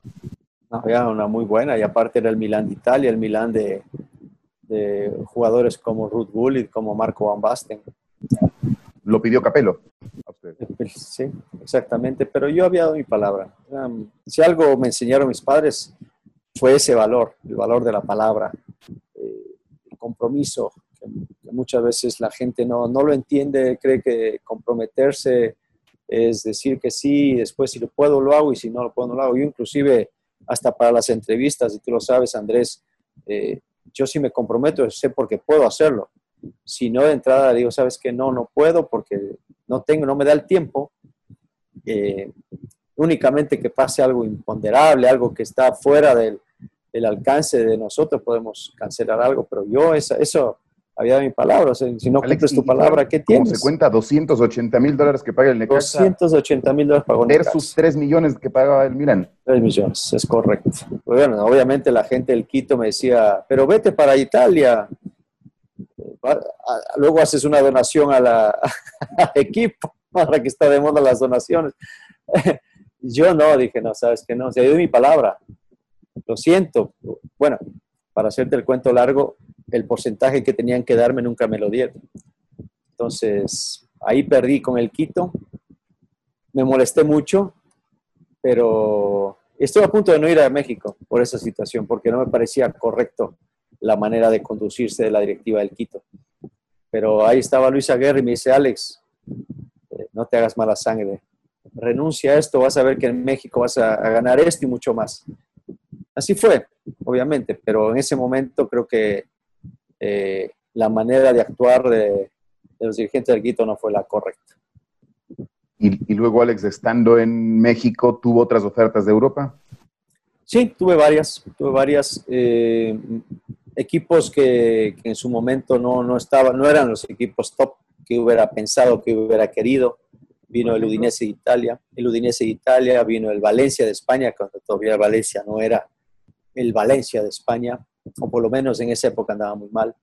Eh, el Albacete, el Tenerife, eh, un par de equipos de Francia también, el Nancy y no me acuerdo el otro. No eran, no eran equipos que eran reconocidos. Además de que yo siempre le decía a Necaxa, ellos, ellos se fijaron en mí. Ellos fueron a Ecuador a buscarme. Entonces, eh, yo guardo un, agradecimiento y un cariño por, por, esa situación. Entonces les decía que ellos, que ellos decidieran si era el momento de irme o querían que me, me quedara en el equipo. Y bueno, pues para ellos, ellos decían pues, que encontrar otro jugador como tú no, no es fácil. Te queremos aquí, entonces para mí eso me llenaba mucho, el saber que yo era necesario y útil, te motiva, te da una fuerza interna más grande, entonces me quedaba yo con, con bueno, vinieron, de Ecuador vinieron varias veces a, preguntar por mí, del gremio de Brasil también era un gran equipo y en Argentina hubo un par de equipos también, pero como decía, le daba siempre la prioridad a, Necaxa. Si ellos decidían negociar, entonces en ese momento yo podía negociar. Si ellos no tenían la intención de negociar porque el, dinero que iban a pedir iba a ser mucho, pues simplemente no, no, no le buscaba. ¿Y hubo, Alex, el sondeo del Real Madrid algún día? En el 94, 95, sí. Eh, a ese sí, no, nunca, me, nunca me enteré yo, te digo la verdad hubiera presionado para que me manden, aunque allá eran los, ellos los que iban a decidir, a mí me, me, lo dijo Jorge Valdano eh, hace poco nada más, me dice, eh, nosotros te, te, quisimos en el Madrid, le digo, sí, en el 2000, cuando jugó el Mundial, dice, no, antes todavía, en el 95. Digo, ¿cómo? Sí, es el 95, yo era el técnico de ahí y había solicitado a la, directiva que miraran dos jugadores. El uno eras tú y el otro era Freddy Rincón. Y Freddy venía de jugar el, Mundial con Colombia. Y lógicamente tenía, eh, tenía una ventaja por sobre mí, es lógico. Y decidieron los directivos y, llevar a, a Freddy Rincón. y Jorge todavía me dice, me hubiera gustado eh, haberte dirigido. No se, no se dio, no se dio, pero me hubiera gustado. Le digo, pues hubieras presionado más, le digo, Jorge, le digo la verdad. Yo no supe nunca, yo no supe nunca lo de Madrid. En el 2000 sí, pero ya en el 2000 yo ya tenía 32 años. Eh, fue después del Campeonato del Mundo de clubes y, y la gente de, Madrid ahí estando en, Brasil preguntaron, eh, obviamente que cuánto, cuánto valía y todo eso. Y después dijeron 32 años, mm, hubiera sido antes, digo, por favor, era antes. Pero bueno, Pudo ser. es pudo parte ser. de eso. Sí. Alex, vamos al, al siguiente video que creo Sí. que tiene mucha relación con México y ustedes. Otro reconocimiento, una placa. Muchísimas gracias. Hermanos, la van, a- la van a entregar Gracias, los hijos gracias a todos ustedes de los jugadores no del Club tengo Necaxa. con qué pagarlo. Gracias, gracias. Señor Roberto Gómez Bolaños está realmente muy emocionado, tanto como nosotros, ¿no? No tengo. Está tan emocionado como nosotros, tal vez, ¿no? O más. Yo creo que más, tantito más. ¿Qué, qué siente en este día que es su homenaje, en que está en, en una- en un lugar que a usted le gusta mucho, el Estadio Azteca, usted siendo tan futbolero también? Sí, sí, sí, esto es bellísimo. Y uno de mis ídolos es su papá, ¿eh? Aguinaga, un saludo, un abrazo con todo mi cariño a súper jugador y súper persona que es Alex Aguinaga. Y me pidió que se lo remitiera igualmente Florinda, a la cual están operando en este momento. Espero que todo esté saliendo muy en orden. No he podido comunicarme, pero me encargó que, que saludara a Alex. La hija de Alex Aguinaga, Robert, te quería entregar el reconocimiento. Todo, ver, te, ¿me lo, guardas, te lo detengo, te lo detengo. Es. Ay, qué linda. Eh, muy lindo, muy lindo, muy emotivo. Eh, los mejores, los mejores trofeos, las mejores medallas son el reconocimiento de la gente. Eh, eh, mi ídolo, don Roberto, se lo dije muchas veces, hicimos muy buena amistad con, con Chespirito, con, con doña Florinda. Íbamos a, su, obra de teatro, eh, tenía ahí. La verdad que venir a México, de repente dices, ok, Milán de Italia, pero capaz que no conocía a este personaje que marcó mi infancia, como marcó la de mi papá y como marcó la de muchos, muchos niños y jóvenes en Ecuador. El poder sentarme junto a él o poder charlar en una mesa eh, o, ir a su casa, eh, eh, sentarme en, en el sillón y escucharlo y, después tener la, la, dicha de ser su amigo, pues es maravilloso, es maravilloso. Son trofeos que, que no los tengo colgados en ningún lado eh, o guardados, sino los tengo en mi corazón y eso, eso es muy valioso, muy valioso. Se acordó de mi hija porque eh, le dice, tu papá es mi ídolo y, y yo realmente lo quiero mucho, súper jugadorazo y eso es maravilloso, ¿no? Con don Roberto que fue un, un aficionado al fútbol americanista, pues no era necaxista, claro. americanista. Y, Todos y vimos la serie del Chample, ¿no? Claro, con el chanfle, chanfle 1, chanfle 2, Claro. eh, eh, es extraordinario, ¿Dónde ¿no? lo Y- conoció Alex? ¿Dó- ¿Dónde lo conoció a Roberto Gómez Bolaños? ¿Cómo, cómo se hizo amigo? Eh, Yo estaba, fui invitado a un programa que se llamaba Controvertido. Televisa tenía un programa en cable, un canal en cable, Unicable, el cual eh, era un panel donde alrededor, en un- en una media luna, se sentaban periodistas, se sentaban eh, jugadores, se sentaban directivos y se sentaban también artistas. Sobre todo los actores que son allá en México, bueno, todos son muy futboleros, en realidad en México todo es muy futbolero, y tienen sus jugadores ídolos y tienen sus equipos de toda la vida.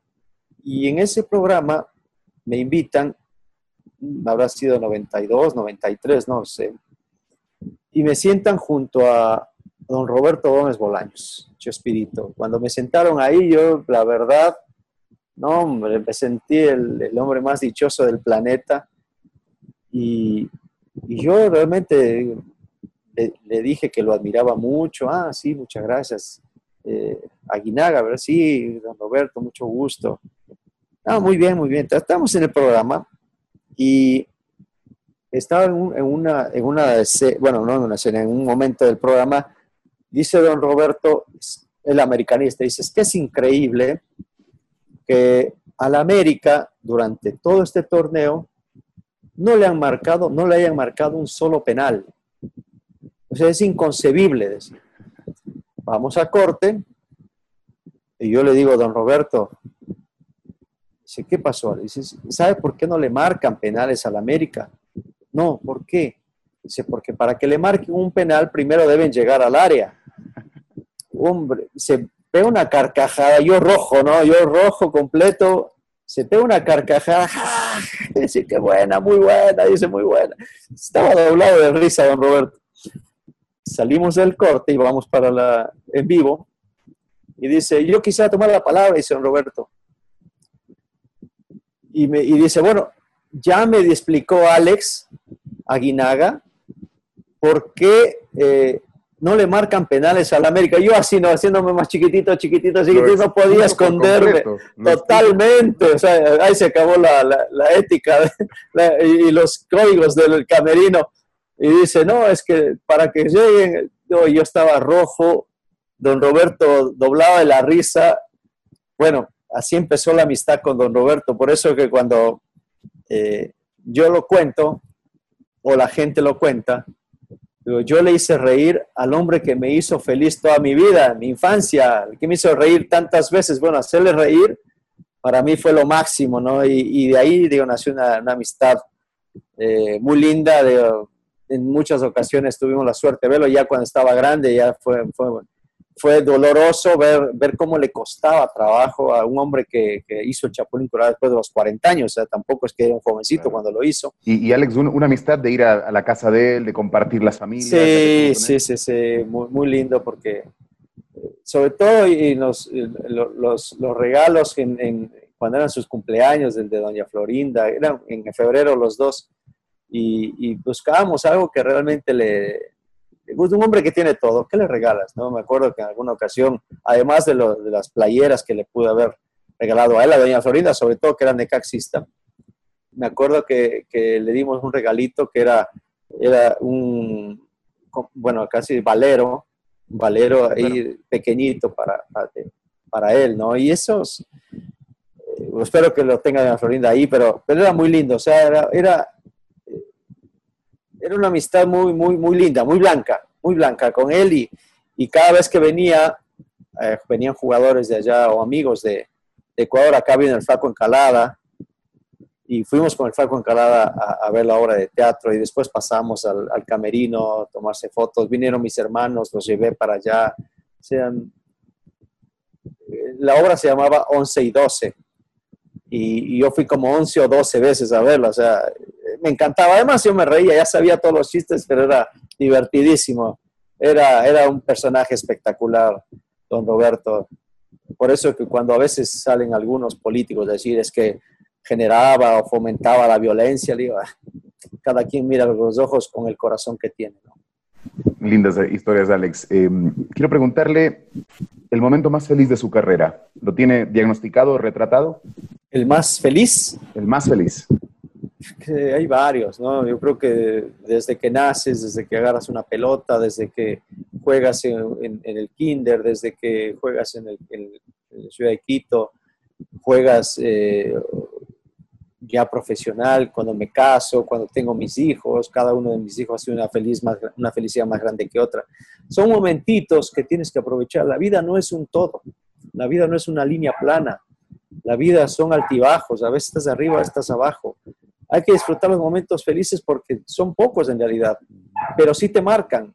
O lo del nacimiento de mis hijos yo creo que puede ser de los puntos más altos, más altos de mi vida. Eh, la calificación al mundial, indudablemente. ¿En el ah. fútbol es esas eh, el momento más, más, más, importante? Yo creo que sí. Ojo, yo fui campeón 10 años, de, 11 años después de haber debutado no fue fácil, porque de repente hay gente que todavía está debutando y está coronándose de campeón y dices, oye, qué suerte tiene este muchacho. Veo algunos trofeos, tiene 31 trofeos en su ¿Cómo tiene tantos trofeos? Tienen 30 años y tienen 12 años jugando fútbol. ¿Cómo? 30 trofeos. Bueno, cayeron en un lugar en donde son campeones hasta por dictamen FIFA. Y, y, a mí me costó mucho, a mí me costó 11 años ser campeón. Fue durísimo y también lo recuerdo como uno de los momentos más felices pero la calificación al mundial es incomparable porque hiciste feliz a un país. Y además me lo había dicho mi esposa. O sea, cuando yo me retiro de la selección y viene Bolillo, eh, viene, a, viene a buscarme y decir que yo sea el hombre, su mano derecha, el capitán, etcétera, etcétera, la selección. Yo le dije, no, gracias, Bolillo, la verdad no. Estoy muy triste, estoy muy dolido, me trataron muy mal. Y mi esposa me dice, ¿con quién estás dolido? Digo, con un cierto sector de la prensa, con los directivos, hasta con algunos de mis compañeros que me dieron la espalda. Dice, bueno, con la gente no estás dolido, no. Bueno, hazlo por ellos. hazlo por mí, hazlo por tus hijos, hazlo por ti también. Esa es la última oportunidad que Ecuador va a tener de llegar a un mundial. Y me convenció de esa manera. O sea, no dijo, es tu última oportunidad, porque si me dices, ah, ya hace rato pensé que no, que no iba a vestir más mi, la camiseta de mi selección. Y me dice, hazlo por la gente, te necesitan. Y bueno, realmente sabía que tenía razón, no por, por una falsa modestia, puedo decir que, no era así, sino porque yo, entendía que, que, podíamos, que podíamos calificar un mundial y esa podría ser mi última oportunidad de dar esa alegría al Ecuador y eso pues, fue fantástico. O sea, la, la, unión de ese momento del país creo que no se compara a nada, inclusive y con el respeto de Jefferson Pérez, que lo que hizo Jefferson es espectacular por donde lo quieras ver, creo que, digo, nosotros ya calificamos a tres mundiales, la medalla de oro ha sido una sola, la medalla de oro olímpica ha sido solo una, pero lo que hizo la selección está por encima de cualquier otra cosa, inclusive del campeonato sudamericano ahora de los chicos de la sub-20, el tercer lugar del mundial sub-20.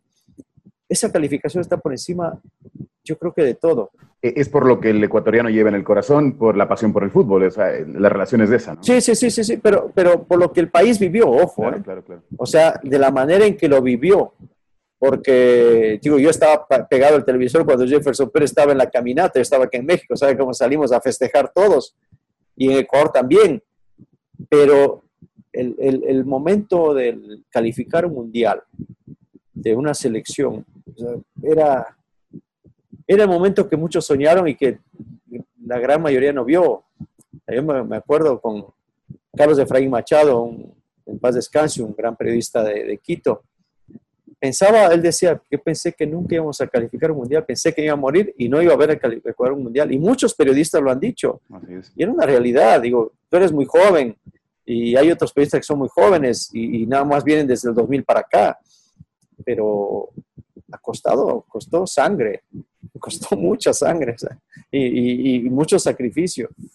Alex, ¿y la antítesis, el momento más triste, no sé si de su vida o de su carrera? Tuve, tuve muchos, tuve muchos momentos, momentos tristes, más que tristes, decepcionantes.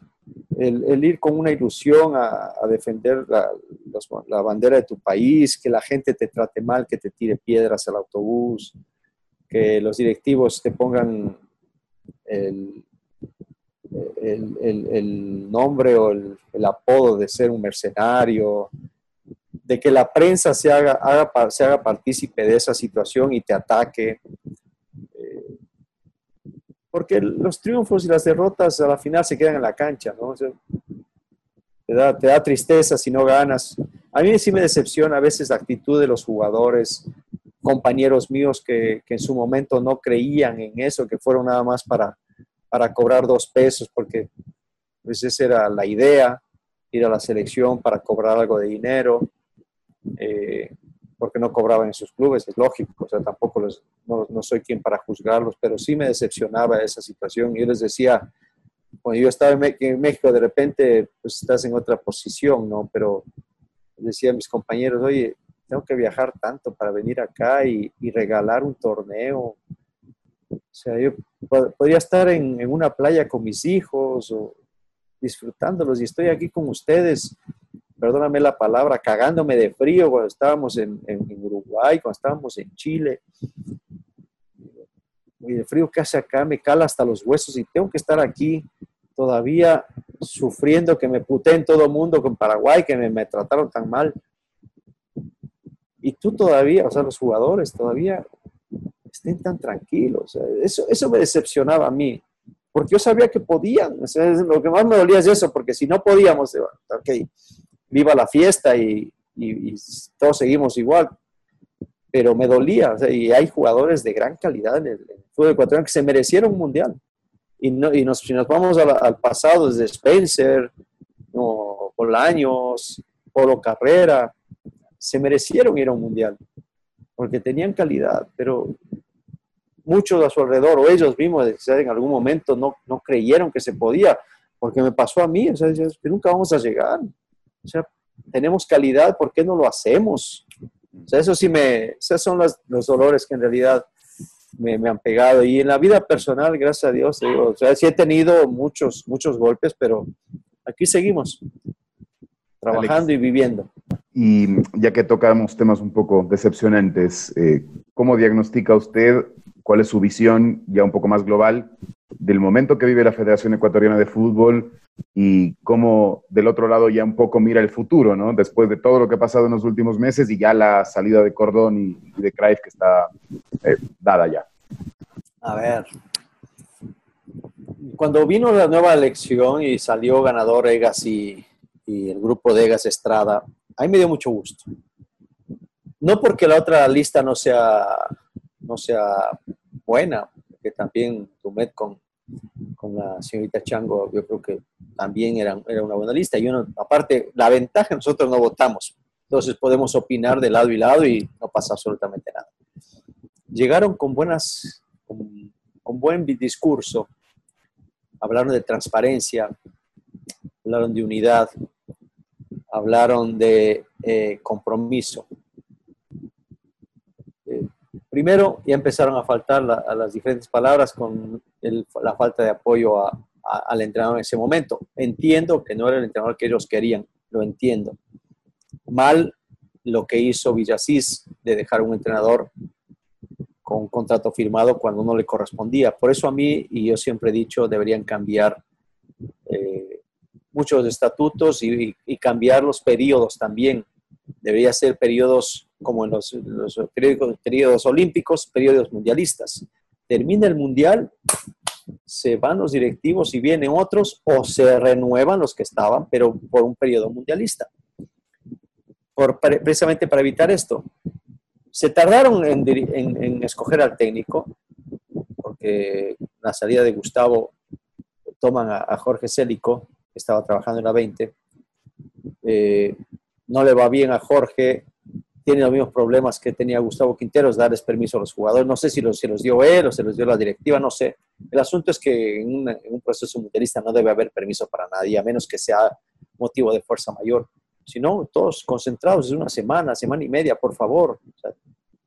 Tiempo hay para todo. Y eh, cuando ya viene la nueva etapa, a mí me pareció bueno el arranque. Después vino el tema del piso 17, la Copa América, la falta de apoyo al entrenador, que a mí me dolió mucho por, porque es un amigo, ¿Cómo? el caso de Hernán. ¿Cómo sí. evalúa particularmente el piso 17 y ese tema, el manejo de ese tema? Muy malo, muy malo, pésimo, pésimo manejo. Primero, por eh, hacer circular, porque eso a mí me queda clarísimo, que esas imágenes, esos videos, los hicieron llegar a los periodistas o a la gente que querían que, que, se hiciera grande, algo que podía controlarse y manejarse. No sé quién, tampoco puedo estar, lo que sí estoy seguro es que a alguien le, dieron el video, le dijeron, mira lo que pasó en, en el, el hotel de la selección no le convenía al, al, hotel de allá de Brasil, porque estás hablando de que una indisciplina en tu hotel. Entonces, a ti como, como dueño del hotel, que tú, tienes los videos, no te conviene que salga eso a la luz. Tratas de manejarlo desde un punto de vista mucho más cerrado. Después, el manejo de, parte de, del presidente Francisco Egas fue pésimo, terrible. Sale diciendo que los va a sancionar de por vida cuando no hay un reglamento en donde, real, donde haya esa sanción. La culpa, bueno, la falta no ameritaba tampoco esa sanción. Hay sanciones, eh, por ejemplo, sí, faltar a, a, tu uniforme, este, cometer actos vulgares o, o actos públicos que, que, denigren a la selección, sí, perfecto. Esto no fue un acto público, fue un acto privado, estaban dentro del hotel, no hicieron escándalo en ningún lado, no estaban para nos llevar mujeres, ¿no? Nada, nada. Una situación eh, mal manejada. Mal también de parte de los jugadores. ¿Por qué? Porque a la final termina un, un torneo, terminaste y, y el hecho de, de, de, llevar cerveza, de llevar comida. Lo grave no es eso, sino decir que no y querer, y querer vernos la cara a todos de que lo que se llevaron ahí en, en, en cajas corona eran pollo, no está bien. Hubieran aceptado, sí, sabes que no tomamos todos, no me tomé dos cervezas, no pasa absolutamente nada. Pero ya estaba el tema muy, muy álgido. El no dar los nombres de los jugadores implicados, todos estaban acusados, porque en realidad todos eran culpables porque ninguno había dicho, eh, sobre todo de parte de la federación, estos son los seis jugadores que estuvieron en el piso 17 y que son los sancionados las declaraciones que, que vinieron después fueron declaraciones demagógicas para ganarse al pueblo ecuatoriano que todos son unos santos, que nadie ha cometido ningún delito, nunca, nunca se han equivocado, y que lo que hicieron era realmente para expulsarlos del país, poco menos que eso. Y obviamente la gente reaccionó ante ese discurso y dijeron, oh, bien, ahora sí tenemos un presidente que nos, nos respalda estos vagos, borrachos y ta, ta, ta, que les dijeron a los jugadores. Mal manejado, mal manejado. Si es que los querías echar, ok. Vamos a ponernos del lado de, Francisco Cuegas y decir, ¿los quieres echar? Perfecto.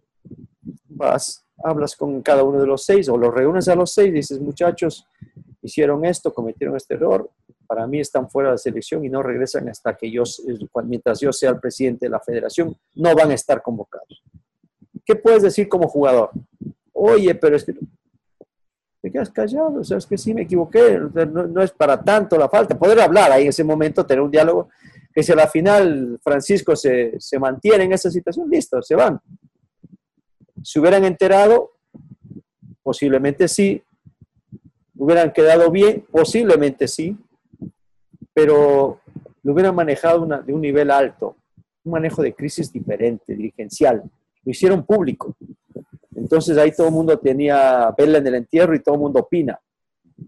Ah, inclusive los, jugadores de, fútbol que van a, jugarse sus, sábados, domingos ahí con, sus amigos y después se meten, no dos cervezas, una caja completa, llegan a su, a su casa borracho y le pegan a su mujer. Hasta ellos opinaban que lo que hicieron estuvo mal. ¿Por qué? Porque tienen que ser ejemplo. A ver, no son ejemplos, son jugadores de fútbol, son profesionales. ¿Que se equivocaron? Sí, totalmente, totalmente. O sea, sí hay, debe haber sanción, debe haber sanción o debía haber sanción. ¿La sanción era correcta? Creo que no, de entrada. Era una sanción demasiado alta para una, una falta que no era tan grave como lo, tenían, como lo estaban haciendo. Eso era algo común, Alex, en las elecciones. ¿Qué pasan esas cosas? ¿Era, era, común en las elecciones? Lastimosamente sí. No, no, no tanto el hecho de que sean comunes, porque cuando sales de, de, un torneo, cuando termina un torneo, lo que te dije, o sea, de repente dices, hagan muchachos, no hay problema, relájense, porque estás viviendo con una tensión grande. No es que todos los días es fiesta, no, no es así, estás metido, concentrado, de repente termina y dices, ok, salgan, relájense un poco. Ahora, no cometieron un acto de indisciplina en cuanto a, llevar mujeres o estar borrachos, ninguna de las dos. O sea, no estaban ni borrachos ni había mujeres en el, hotel. Eh, no sé si a la final les dio o no les dio permiso Bolillo. Nunca pude conversar con Hernán o nunca pude conversar si es que les dio permiso para que puedan estar reunidos en una habitación. Además, no hay nada malo. A mí me tocaba después de los partidos reunirme con, con los compañeros Digo, nunca había cerveza, ni mucho menos, pero pasabas horas hablando porque después de un partido no te da sueño. Claro. Eh, sí han habido actos de disciplina, no, no tengo por qué esconderlo y creo que era negativo completamente. A veces nos tocaba pasar unas vergüenzas terribles con compañeros que llegaban borrachos y se subían a avión borrachos. Alguna vez inclusive bajaron alguno. Y no solo jugadores, a veces directivos. Entonces era, era horrible que señalaran a la selección por eso. A mí no me gustaba, por lo menos personal no me gustaba. Eh, y lógicamente para eso existen reglamentos. O sea, tú tienes que tener muy claro el reglamento.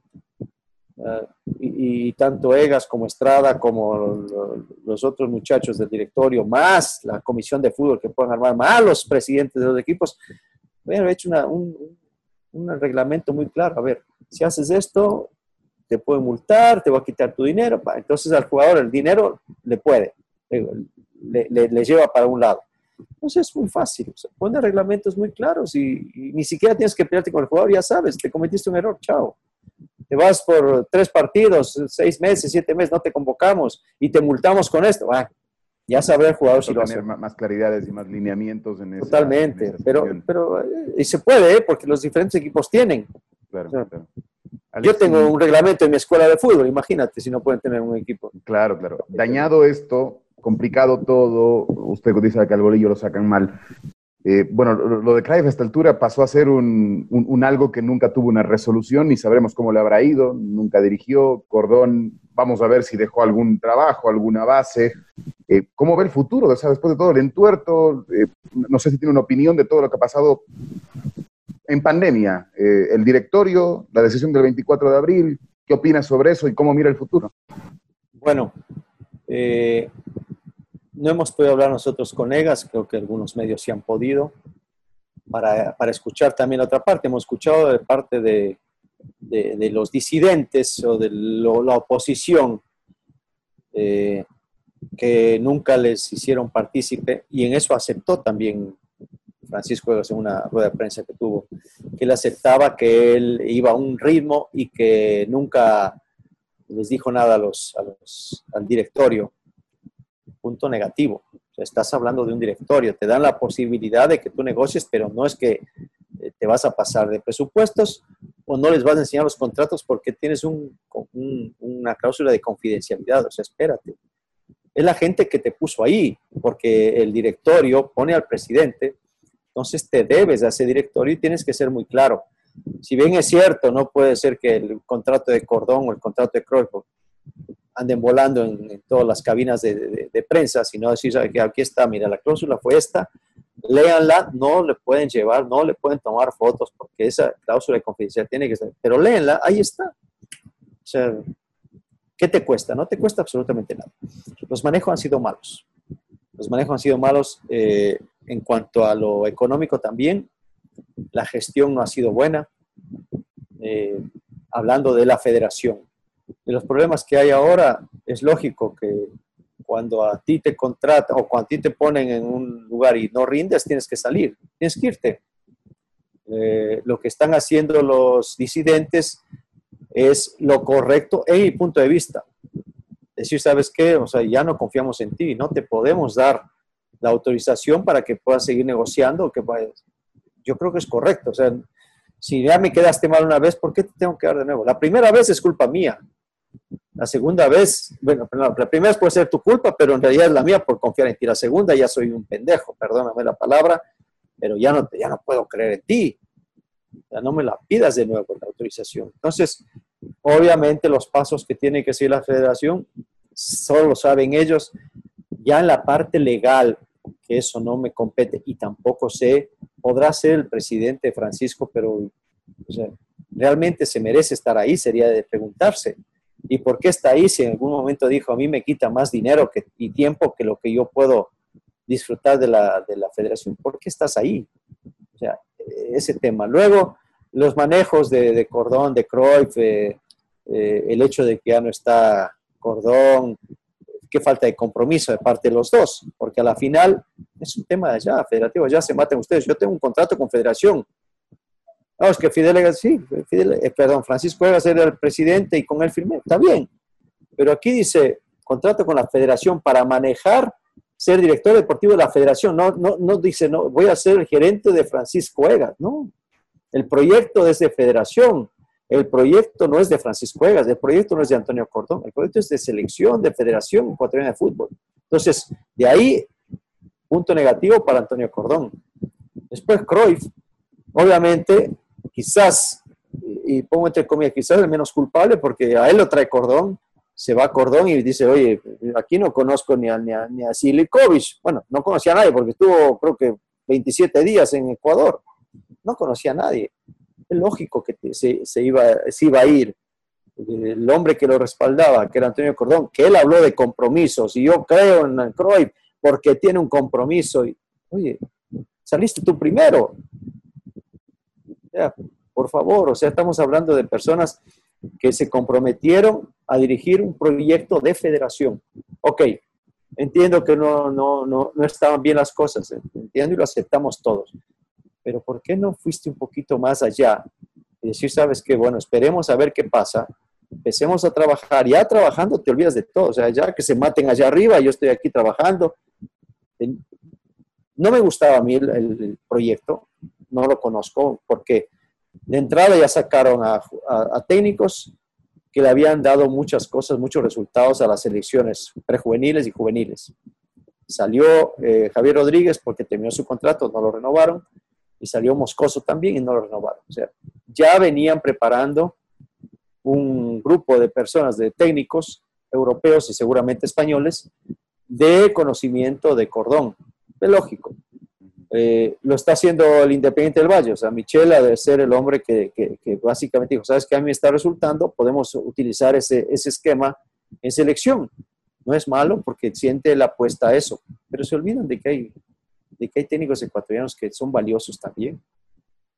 Eh, a ver, hay un secretario que es argentino. El director técnico de la 20 es argentino, el caso de Jorge Célico, aunque podríamos decir que es más ecuatoriano que argentino, él tiene una salvedad.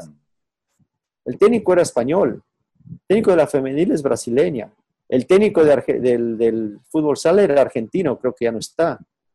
Entonces, nomás nos faltaba tener un presidente que sea de, otro, de otra nacionalidad dentro de la federación, que podía darse, porque a la final, y ahí está el Beto Alfaro Moreno, que puede ser un argentino dentro de la federación y presidente de la federación. Entonces, Alex, ¿y a, mí me, a mí me duele que no crean en el ecuatoriano. Dime. Ti- ti- ¿Tiene que apuntar un poco ahí quizás ahora Ecuador? ¿Cree, cree que hay la opción de que eh, eh, Es, es pueda ver alguien? porque, ¿sabes qué? El, el técnico está muy golpeado. El técnico está muy golpeado. Y, si nos vamos un poquitito a ver perfiles, ¿qué es lo que necesita la selección? Porque de repente dicen, bueno, es que tenemos que ir con un técnico que ha sido campeón. Pusimos a Gustavo Quintero, no nos fue bien y fue, era tricampeón. Dusan Draskovic, no había sido campeón en su vida, nos fue muy bien. Pacho fue campeón, no, no, no llegamos. Bolillo fue campeón, llegamos con Bolillo. Pero más que ser campeón en sus equipos, sabían manejar la selección. el perfil Es diferente. El, el perfil apunta a eso, a, a un- alguien que gestione bien el camerino. Exactamente, es diferente, es muy diferente el, el- el ser el seleccionador a ser el director técnico o entrenador de un equipo. El seleccionador tiene que estar, o sea, ser muy inteligente, buscar a los jugadores que en su momento estén atravesando el mejor de sus momentos para ese partido. Al siguiente partido veremos. Y, al- y dentro de un mes ya veremos. O sea, no puede ser que tengas una convocatoria y digas copy-paste y vámonos, son los mismos para todas. No, tienes que ir viendo, inclusive tienes que ir trabajando en el plano local con jugadores que en un momento pueden actuar, ¿por qué no? Si está mejor, por ejemplo, ahorita me, vuela Pervis Estupiñán, vuela, pero no sabemos qué va a pasar hasta octubre. O sea, yo lo pongo hoy en mi selección, ¿o no? Creo que ninguno de nosotros puede decir que no. Fue lo mejor que le- lo vimos a, a Pervis. Inclusive estaba mucho mejor que cuando estaba en liga. Y- y se lo merece, claro. Ahora, ¿qué va a pasar de aquí hasta octubre? Que empieza la eliminatoria. Ya tienes que pensar en un mes antes, ver cómo están los jugadores, darles un seguimiento y al momento de hacer la convocatoria, decir van estos. Y son los mejores. Ese nuevo DT, Alex, tiene que conocer sí o sí el medio. Hoy estamos muy apretados de tiempo, tiene que conocer. Tiene que conocer a los jugadores que hay ahí, los que están afuera, la idiosincrasia del ecuatoriano. Eh, yo pienso que debe ser un grupo de técnicos, o sea, no solamente un DT. Para mí me queda, me queda claro que debe haber eh, un grupo que, que ayude, que genere un, un- un buen trabajo en selección, porque necesitas no solamente de una cabeza, vas a necesitar de más, de más de una en este momento de que necesita la selección. Muy bien, Alex, ya en la parte final han sido realmente muchísimos minutos y lo hemos disfrutado un montón. Eh, quiero presentarle eh, primero unas imágenes y luego hacerle un, un versus. Eh, va la primera. Venga de ahí.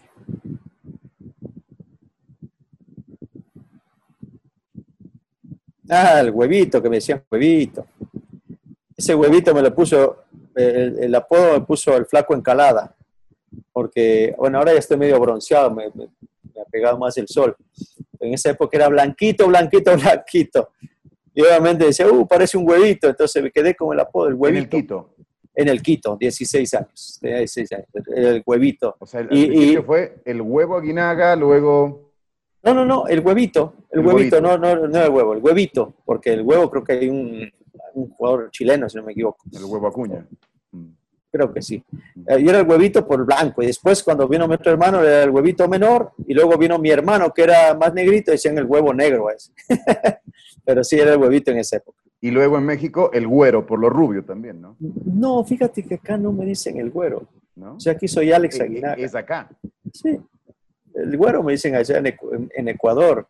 Digo, en una ocasión acá, eh, eh, Enrique Bermúdez, un periodista que le encantaba poner apodo, me, me- El me puso el, el héroe del pichinche, el perro Bermúdez. El héroe del pichinche, me decía. Le gusta decir pichincha, sino pichinche. El héroe del pichincha, me decía a mí. Y, a mí el- el- realmente el apodo que me gusta, que me pusieron igual, digo apodo, no, el maestro, cuando me pusieron los, los comentaristas de Fox Sport ahí cuando jugaba la Copa Libertadores, el maestro Aguinaga, ese me gusta porque es parte de, de- de lo que soy, enseñar, ¿no? Y a mí me gusta, pero el huevito tampoco, ni, ni- ni me disgusta porque es parte de mi, de mi inicio, tampoco es que me gustaba mucho porque no me gustaba mi color blanco, la verdad que nunca me, Claro. nunca me sentí orgulloso de ser blanco, pero bueno, ¿qué va a ser? Así era mi color. eh, eso marcó seguramente su, su infancia. Eh, otra foto, Alex. la Ciudad Blanca. Digo, pasé poco tiempo, pasé poco tiempo ahí. No, la, eh, la- la- la foto es de Cuenca. ah, la es Catedral de Cuenca. Ah, la catedral, ah, qué bonito, sí, no lo veo. En medio de este mar. Es verdad. De, de este mar de ciudades, de clubes, de, de una carrera. Es verdad. Eh, ¿qué, qué significó Cuenca ese año que estuvo por acá más o menos? Me- Lo disfruté mucho. Sufrí mucho porque tenía un equipo con muchos problemas económicos. Eh, teníamos 35 jugadores. Era, sea, por eso digo a veces el poder de gestión. Hoy no sé cuántos jugadores, porque han llegado un montón. Sin plata ha llegado un montón de jugadores a Cuenca. La verdad no sé cómo lo hacen. Son unos magos. Porque después dejan endeudado al que viene, pero bueno.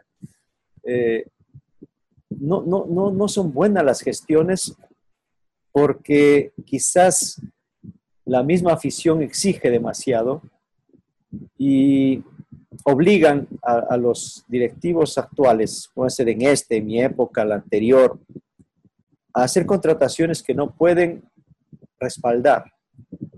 Y, lo fácil es, es que ya veremos cómo pagamos. Y después es que pagaremos en cuotas o hacen convenios para pagar después de un año, después de dos años. Y, y son mal llevadas las gestiones. O sea, buenas intenciones, porque no creo que sean malas personas.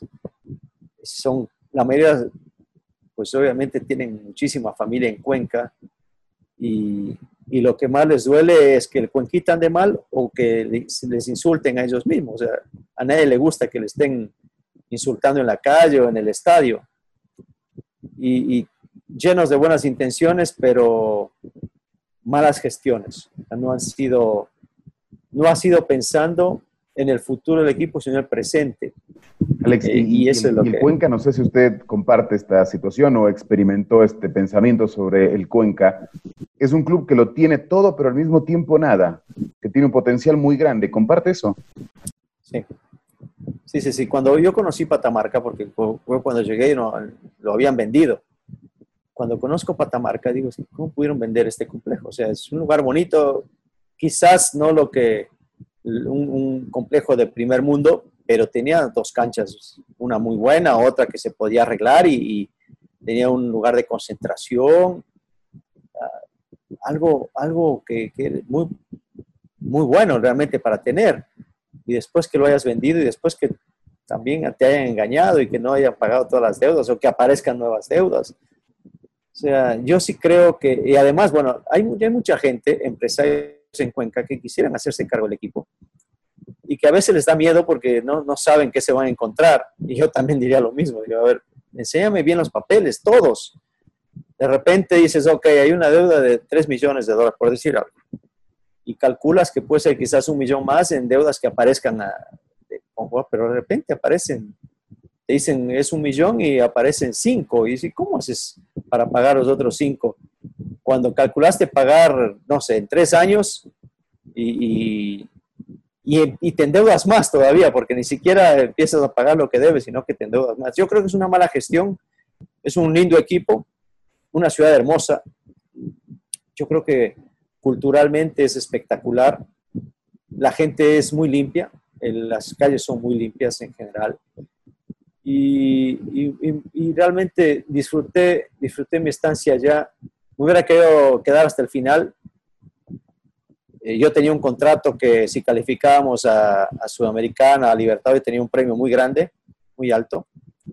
Y lo sabe, lo sabe la gente del Cuenca. Pero empezaron a sacar jugadores.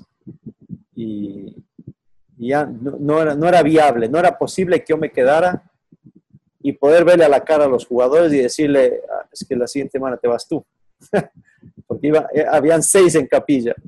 Entonces, cuando salí yo, se quedaron por lo menos los otros cuatro, sacaron a dos.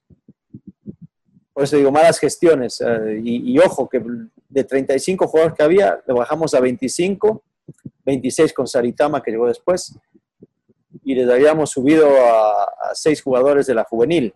Eh, la gestión deportiva creo que fue muy buena. La gestión administrativa no, no se pudo soportar. No sé por qué los cálculos no les daban o calculaban que iba a ir más gente o calculaban que iban a recibir más dinero de los auspiciantes. O sea, esos cálculos creo que han sido de los, los más tristes. Muy bien. Alex, ¿y una última foto? Sí. El bolillo, Vinicio. Ese puede ser un momento de los más difíciles para Hernán en el fútbol ecuatoriano. No quería regresar. Y lógico, tenía miedo. Bolillo ha sido de las personas que más miedo, que tiene más miedo que yo he conocido. Tenía miedo a los aviones. Y bueno, después de esto, fue un valiente al regresar. Fue muy valiente. Eh, después de este atentado que, que sufre Hernán, yo estaba en México y, me entero. Y, yo la verdad que estaba indignado y muy preocupado, muy preocupado. La noticia era, balearon a Bolillo. Cuando ya pude hablar con él, me contó, bueno, me decía que estaba bastante bien, pero que no iba a regresar más a la selección. Vengo a la siguiente convocatoria y estábamos los jugadores reunidos y le hablamos por teléfono, ¿verdad? Y le decíamos, Hernán, tienes que regresar. No, no, hermano, yo no regreso, yo estoy bien acá. Digo que acá te queremos todos, el país te quiere, ya te pidió una disculpa porque todo esto había, se había suscitado por una convocatoria de, de un muchacho que no viene al caso ni, ni dar nombre nada, todo el mundo lo sabe. Y le digo, bueno, él había recibido ya la llamada del papá de este chico pidiendo una disculpa y que iba a, apoyarlo a él y que, que se sintiera tranquilo, que nunca lo iban a, volver a tocar. Pero da miedo, ¿no? Da miedo a, a, cualquier persona. Y más todavía si estás en otro país, no es el tuyo. Hablamos con Hernán y, logramos convencerlo. Llegó esa, fue la comitiva también a Colombia, ¿no? Pues viajamos en un avión eh, junto con Iván. Pancho se, se bajó porque no le gusta tampoco el avión. Éramos los tres que íbamos a ir, fuimos los dos. La gente pensaba que nosotros íbamos a convencer a Hernán. No, nosotros íbamos a recogerlo ya. nosotros ya, él ya fue con su maleta fuimos y regresamos inmediatamente. Teníamos el partido. Antes. Ya eh, por teléfono lo convencimos todos. Estaba todo el equipo, ¿no? No estaba únicamente Aguinaga, Iván o, o, Pepe Pancho, estábamos todos y, y lo convencimos. Eh. Y en ese momento Hernán decide regresar. Digo, porque yo creo que tampoco íbamos a hacer un viaje. Ahora me han preguntado muchas veces el tema de Felipao. Dice, tú irías a buscar a Felipe Le digo, primero le hablaría. Digo, ¿tienes ganas? ¿Tienes el 1%? Voy. Si no tienes ningún 1%, ¿para qué voy? Digo, ni siquiera me molesto en ir a hablar contigo si está cerrado a esa opción. Si de repente tienes el 1%, vale. Con eso me alcanza para ir a conversar. Pero eh, con Bolillo era lo mismo. le- Estuvimos hablando, hablando, hablando, convenciéndolo, convenciéndolo, hasta que al final aceptó, fuimos por él, regresamos. Ese partido se nos, se nos, se nos desmaya Bolillo en, en Perú y me toca hacer a mí la de técnico. ¿Tomó alguna decisión en ese partido, Alex, usted? O sea, Tomé todas. Ellos estaban atendiéndolo, los cambios, todo. Y tomé todas. Pero yo pensé que las había aceptado Bolillo. Él estaba desmayado. Es que le decía a Elkin, le decía, Elkin, eh, oye, hay- hay que sacar a, a- a- al, no sé, al flaco Caviedes porque ya está cansado. Meto a Cuchillo Fernández. A ver, bueno, ve- digo, ve, pregúntale. Sí, sí, que hagas eso. Ok, va. O sea, usted Cuchillo a la cancha. Sánchez lo engañó. Nunca le Elkin Sánchez me engañó. No, porque luego le, le pregunté yo a Elkin, eh, porque le digo a Bolillo, bueno, Bolillo, la verdad, bien, qué bueno que me, de que, no, no, no sé de qué me habla. Le digo, Elkin, tú me decías, dice, hermano, dice, yo estaba desmayado, dice, estoy, estaba mamado, no, no sé qué me dices. Y, y, y Elkin me dice, es que, bueno, ¿qué te puedo decir yo? Dice, si yo, yo estaba seguro, es más, cuando yo meto a, a Juan, eh, estaba yo en la, en la duda si meter a, a Mosquito, a Marlon Ayoví o a Juan, a mi hermano. Y, y en la duda estoy porque, pues, lógicamente, eh, tanto Juan como, como Marlon tienen dinámica los dos.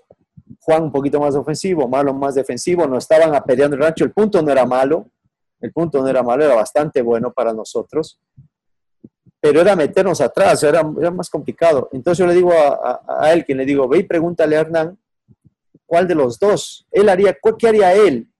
O sea, cuéntale cómo está. Entonces regresó un rato y le dice, lo que tú quieras. Ay, pues lo que yo quiera. Digo, no es lo que yo quiera. A ver, pensé, dije, a ver, bueno, Juan, le, llamé a Juan, le dije, bueno, vas a entrar vos. Digo, quiero que me ayudes por esa zona, tapas a tu lateral, que es lo que iba a hacer Mosquito en esa posición, y cuando haya posibilidades, acompañas al team. Tú y, Cuchillo, por este lado, que acá el Cuchillo le puedo gritar, digo, van a hacer eso. Y, y- bueno, después entra, viene la jugada, que no tuvo nada que ver Juan en esa jugada, me la aclaro. Y viene la jugada, pase el Cuchillo al team, el gol, y, había, y llegaba Juan en esa posición y Cuchillo había lanzado la pelota. Dije, bueno, se ganó.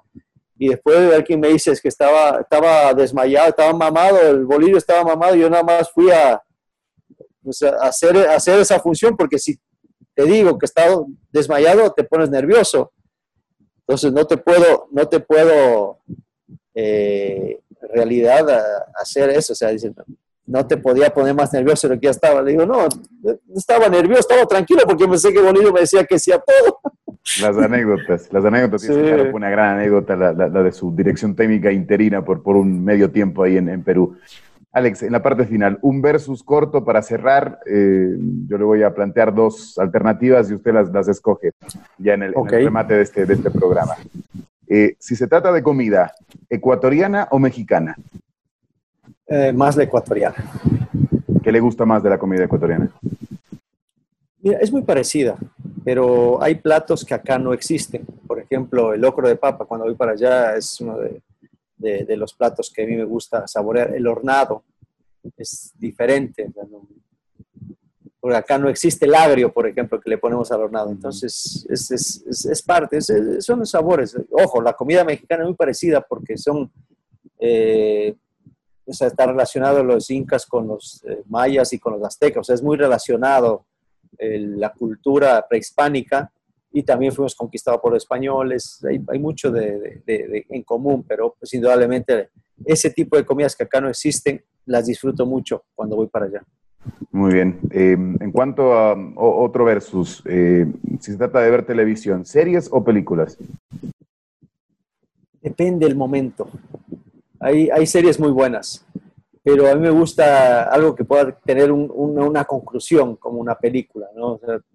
Digo, la serie trato de verla, son series muy buenas, series muy largas, y trato de terminarla pronto.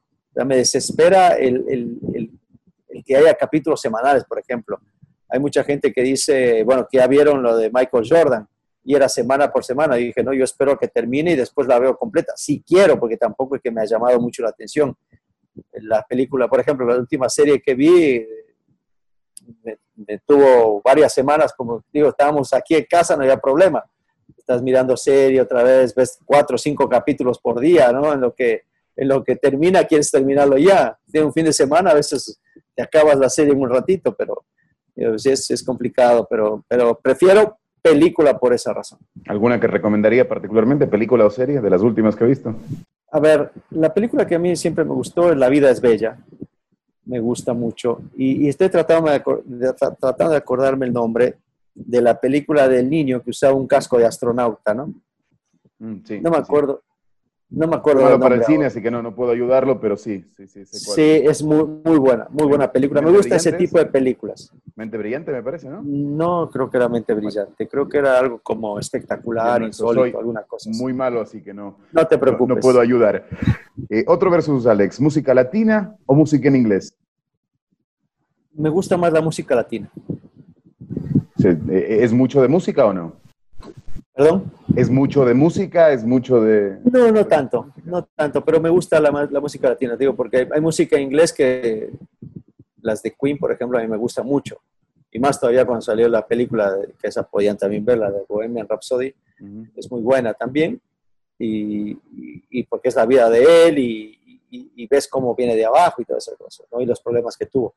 Pero eh, música latina es, es me, gusta más de, salsa, cumbia, la, música romántica, también baladas. En el momento de un viaje, en el momento de un viaje, Alex, ¿la playa o la montaña? Siempre dije que la montaña, pero porque a mí el mar me, me impresiona. El mar, yo le tengo mucho miedo al mar. La arena no me gusta tanto porque se, se mete por todos lados, pero en realidad disfruto eh, el calorcito, o sea, es, me gusta mucho más irme a una playa o irme a un lugar cálido, que quizás no, no, ir al mar, pero un lugar donde tengo una piscinita. Eh, disfruto más que el frío de una montaña, que hay que estarse abrigando. Sí, son diferentes experiencias, pero me, iría más por la playa. ¿El lugar más lindo que conoció en, esta misma relación? no sé, el lugar más lindo. Yo creo que Cancún puede ser uno de los lugares más lindos. Cancún. Alex, el último versus. Si mañana llega una llamada, un sobre, una oferta de trabajo eh, para Alex Aguinaga, y al mismo tiempo llega la oferta de ser seleccionador de Ecuador o dirigir al Necaxa, al Necaxa en primera en un buen momento, ¿con cuál se quedaría? Si tiene la selección de Ecuador. La selección. La selección de Ecuador. Lo único que me movería de donde estoy ahora. O sea, tiene que ser un proyecto muy bueno. La selección sería en este, en este momento, hoy, lo único que me movería. ¿No hay como decirle no a Ecuador nunca? Hay como decirle, pero como seleccionador no, no le diría que no.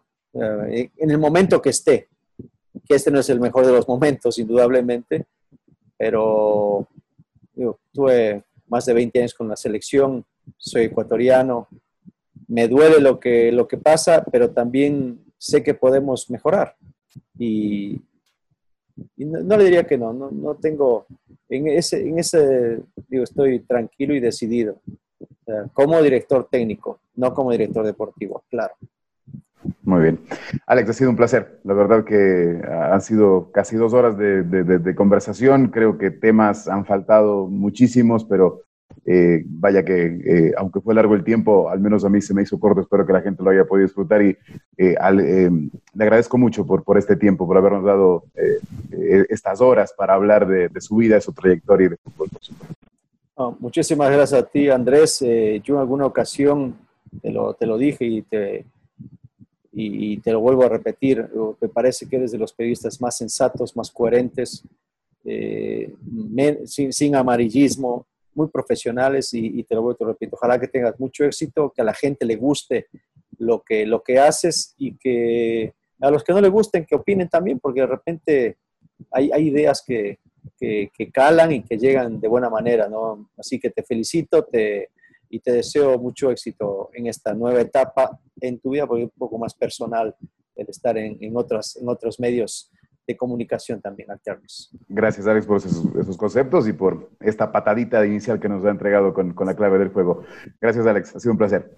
Un abrazo también, Andrés, y bueno, algún rato esperamos vernos no virtualmente, sino de manera física. Ojalá que sea así. Ha sido Alex Aguinega con nosotros en esta, la primera edición de La Clave del Juego. Nos encontramos en nuestro próximo programa.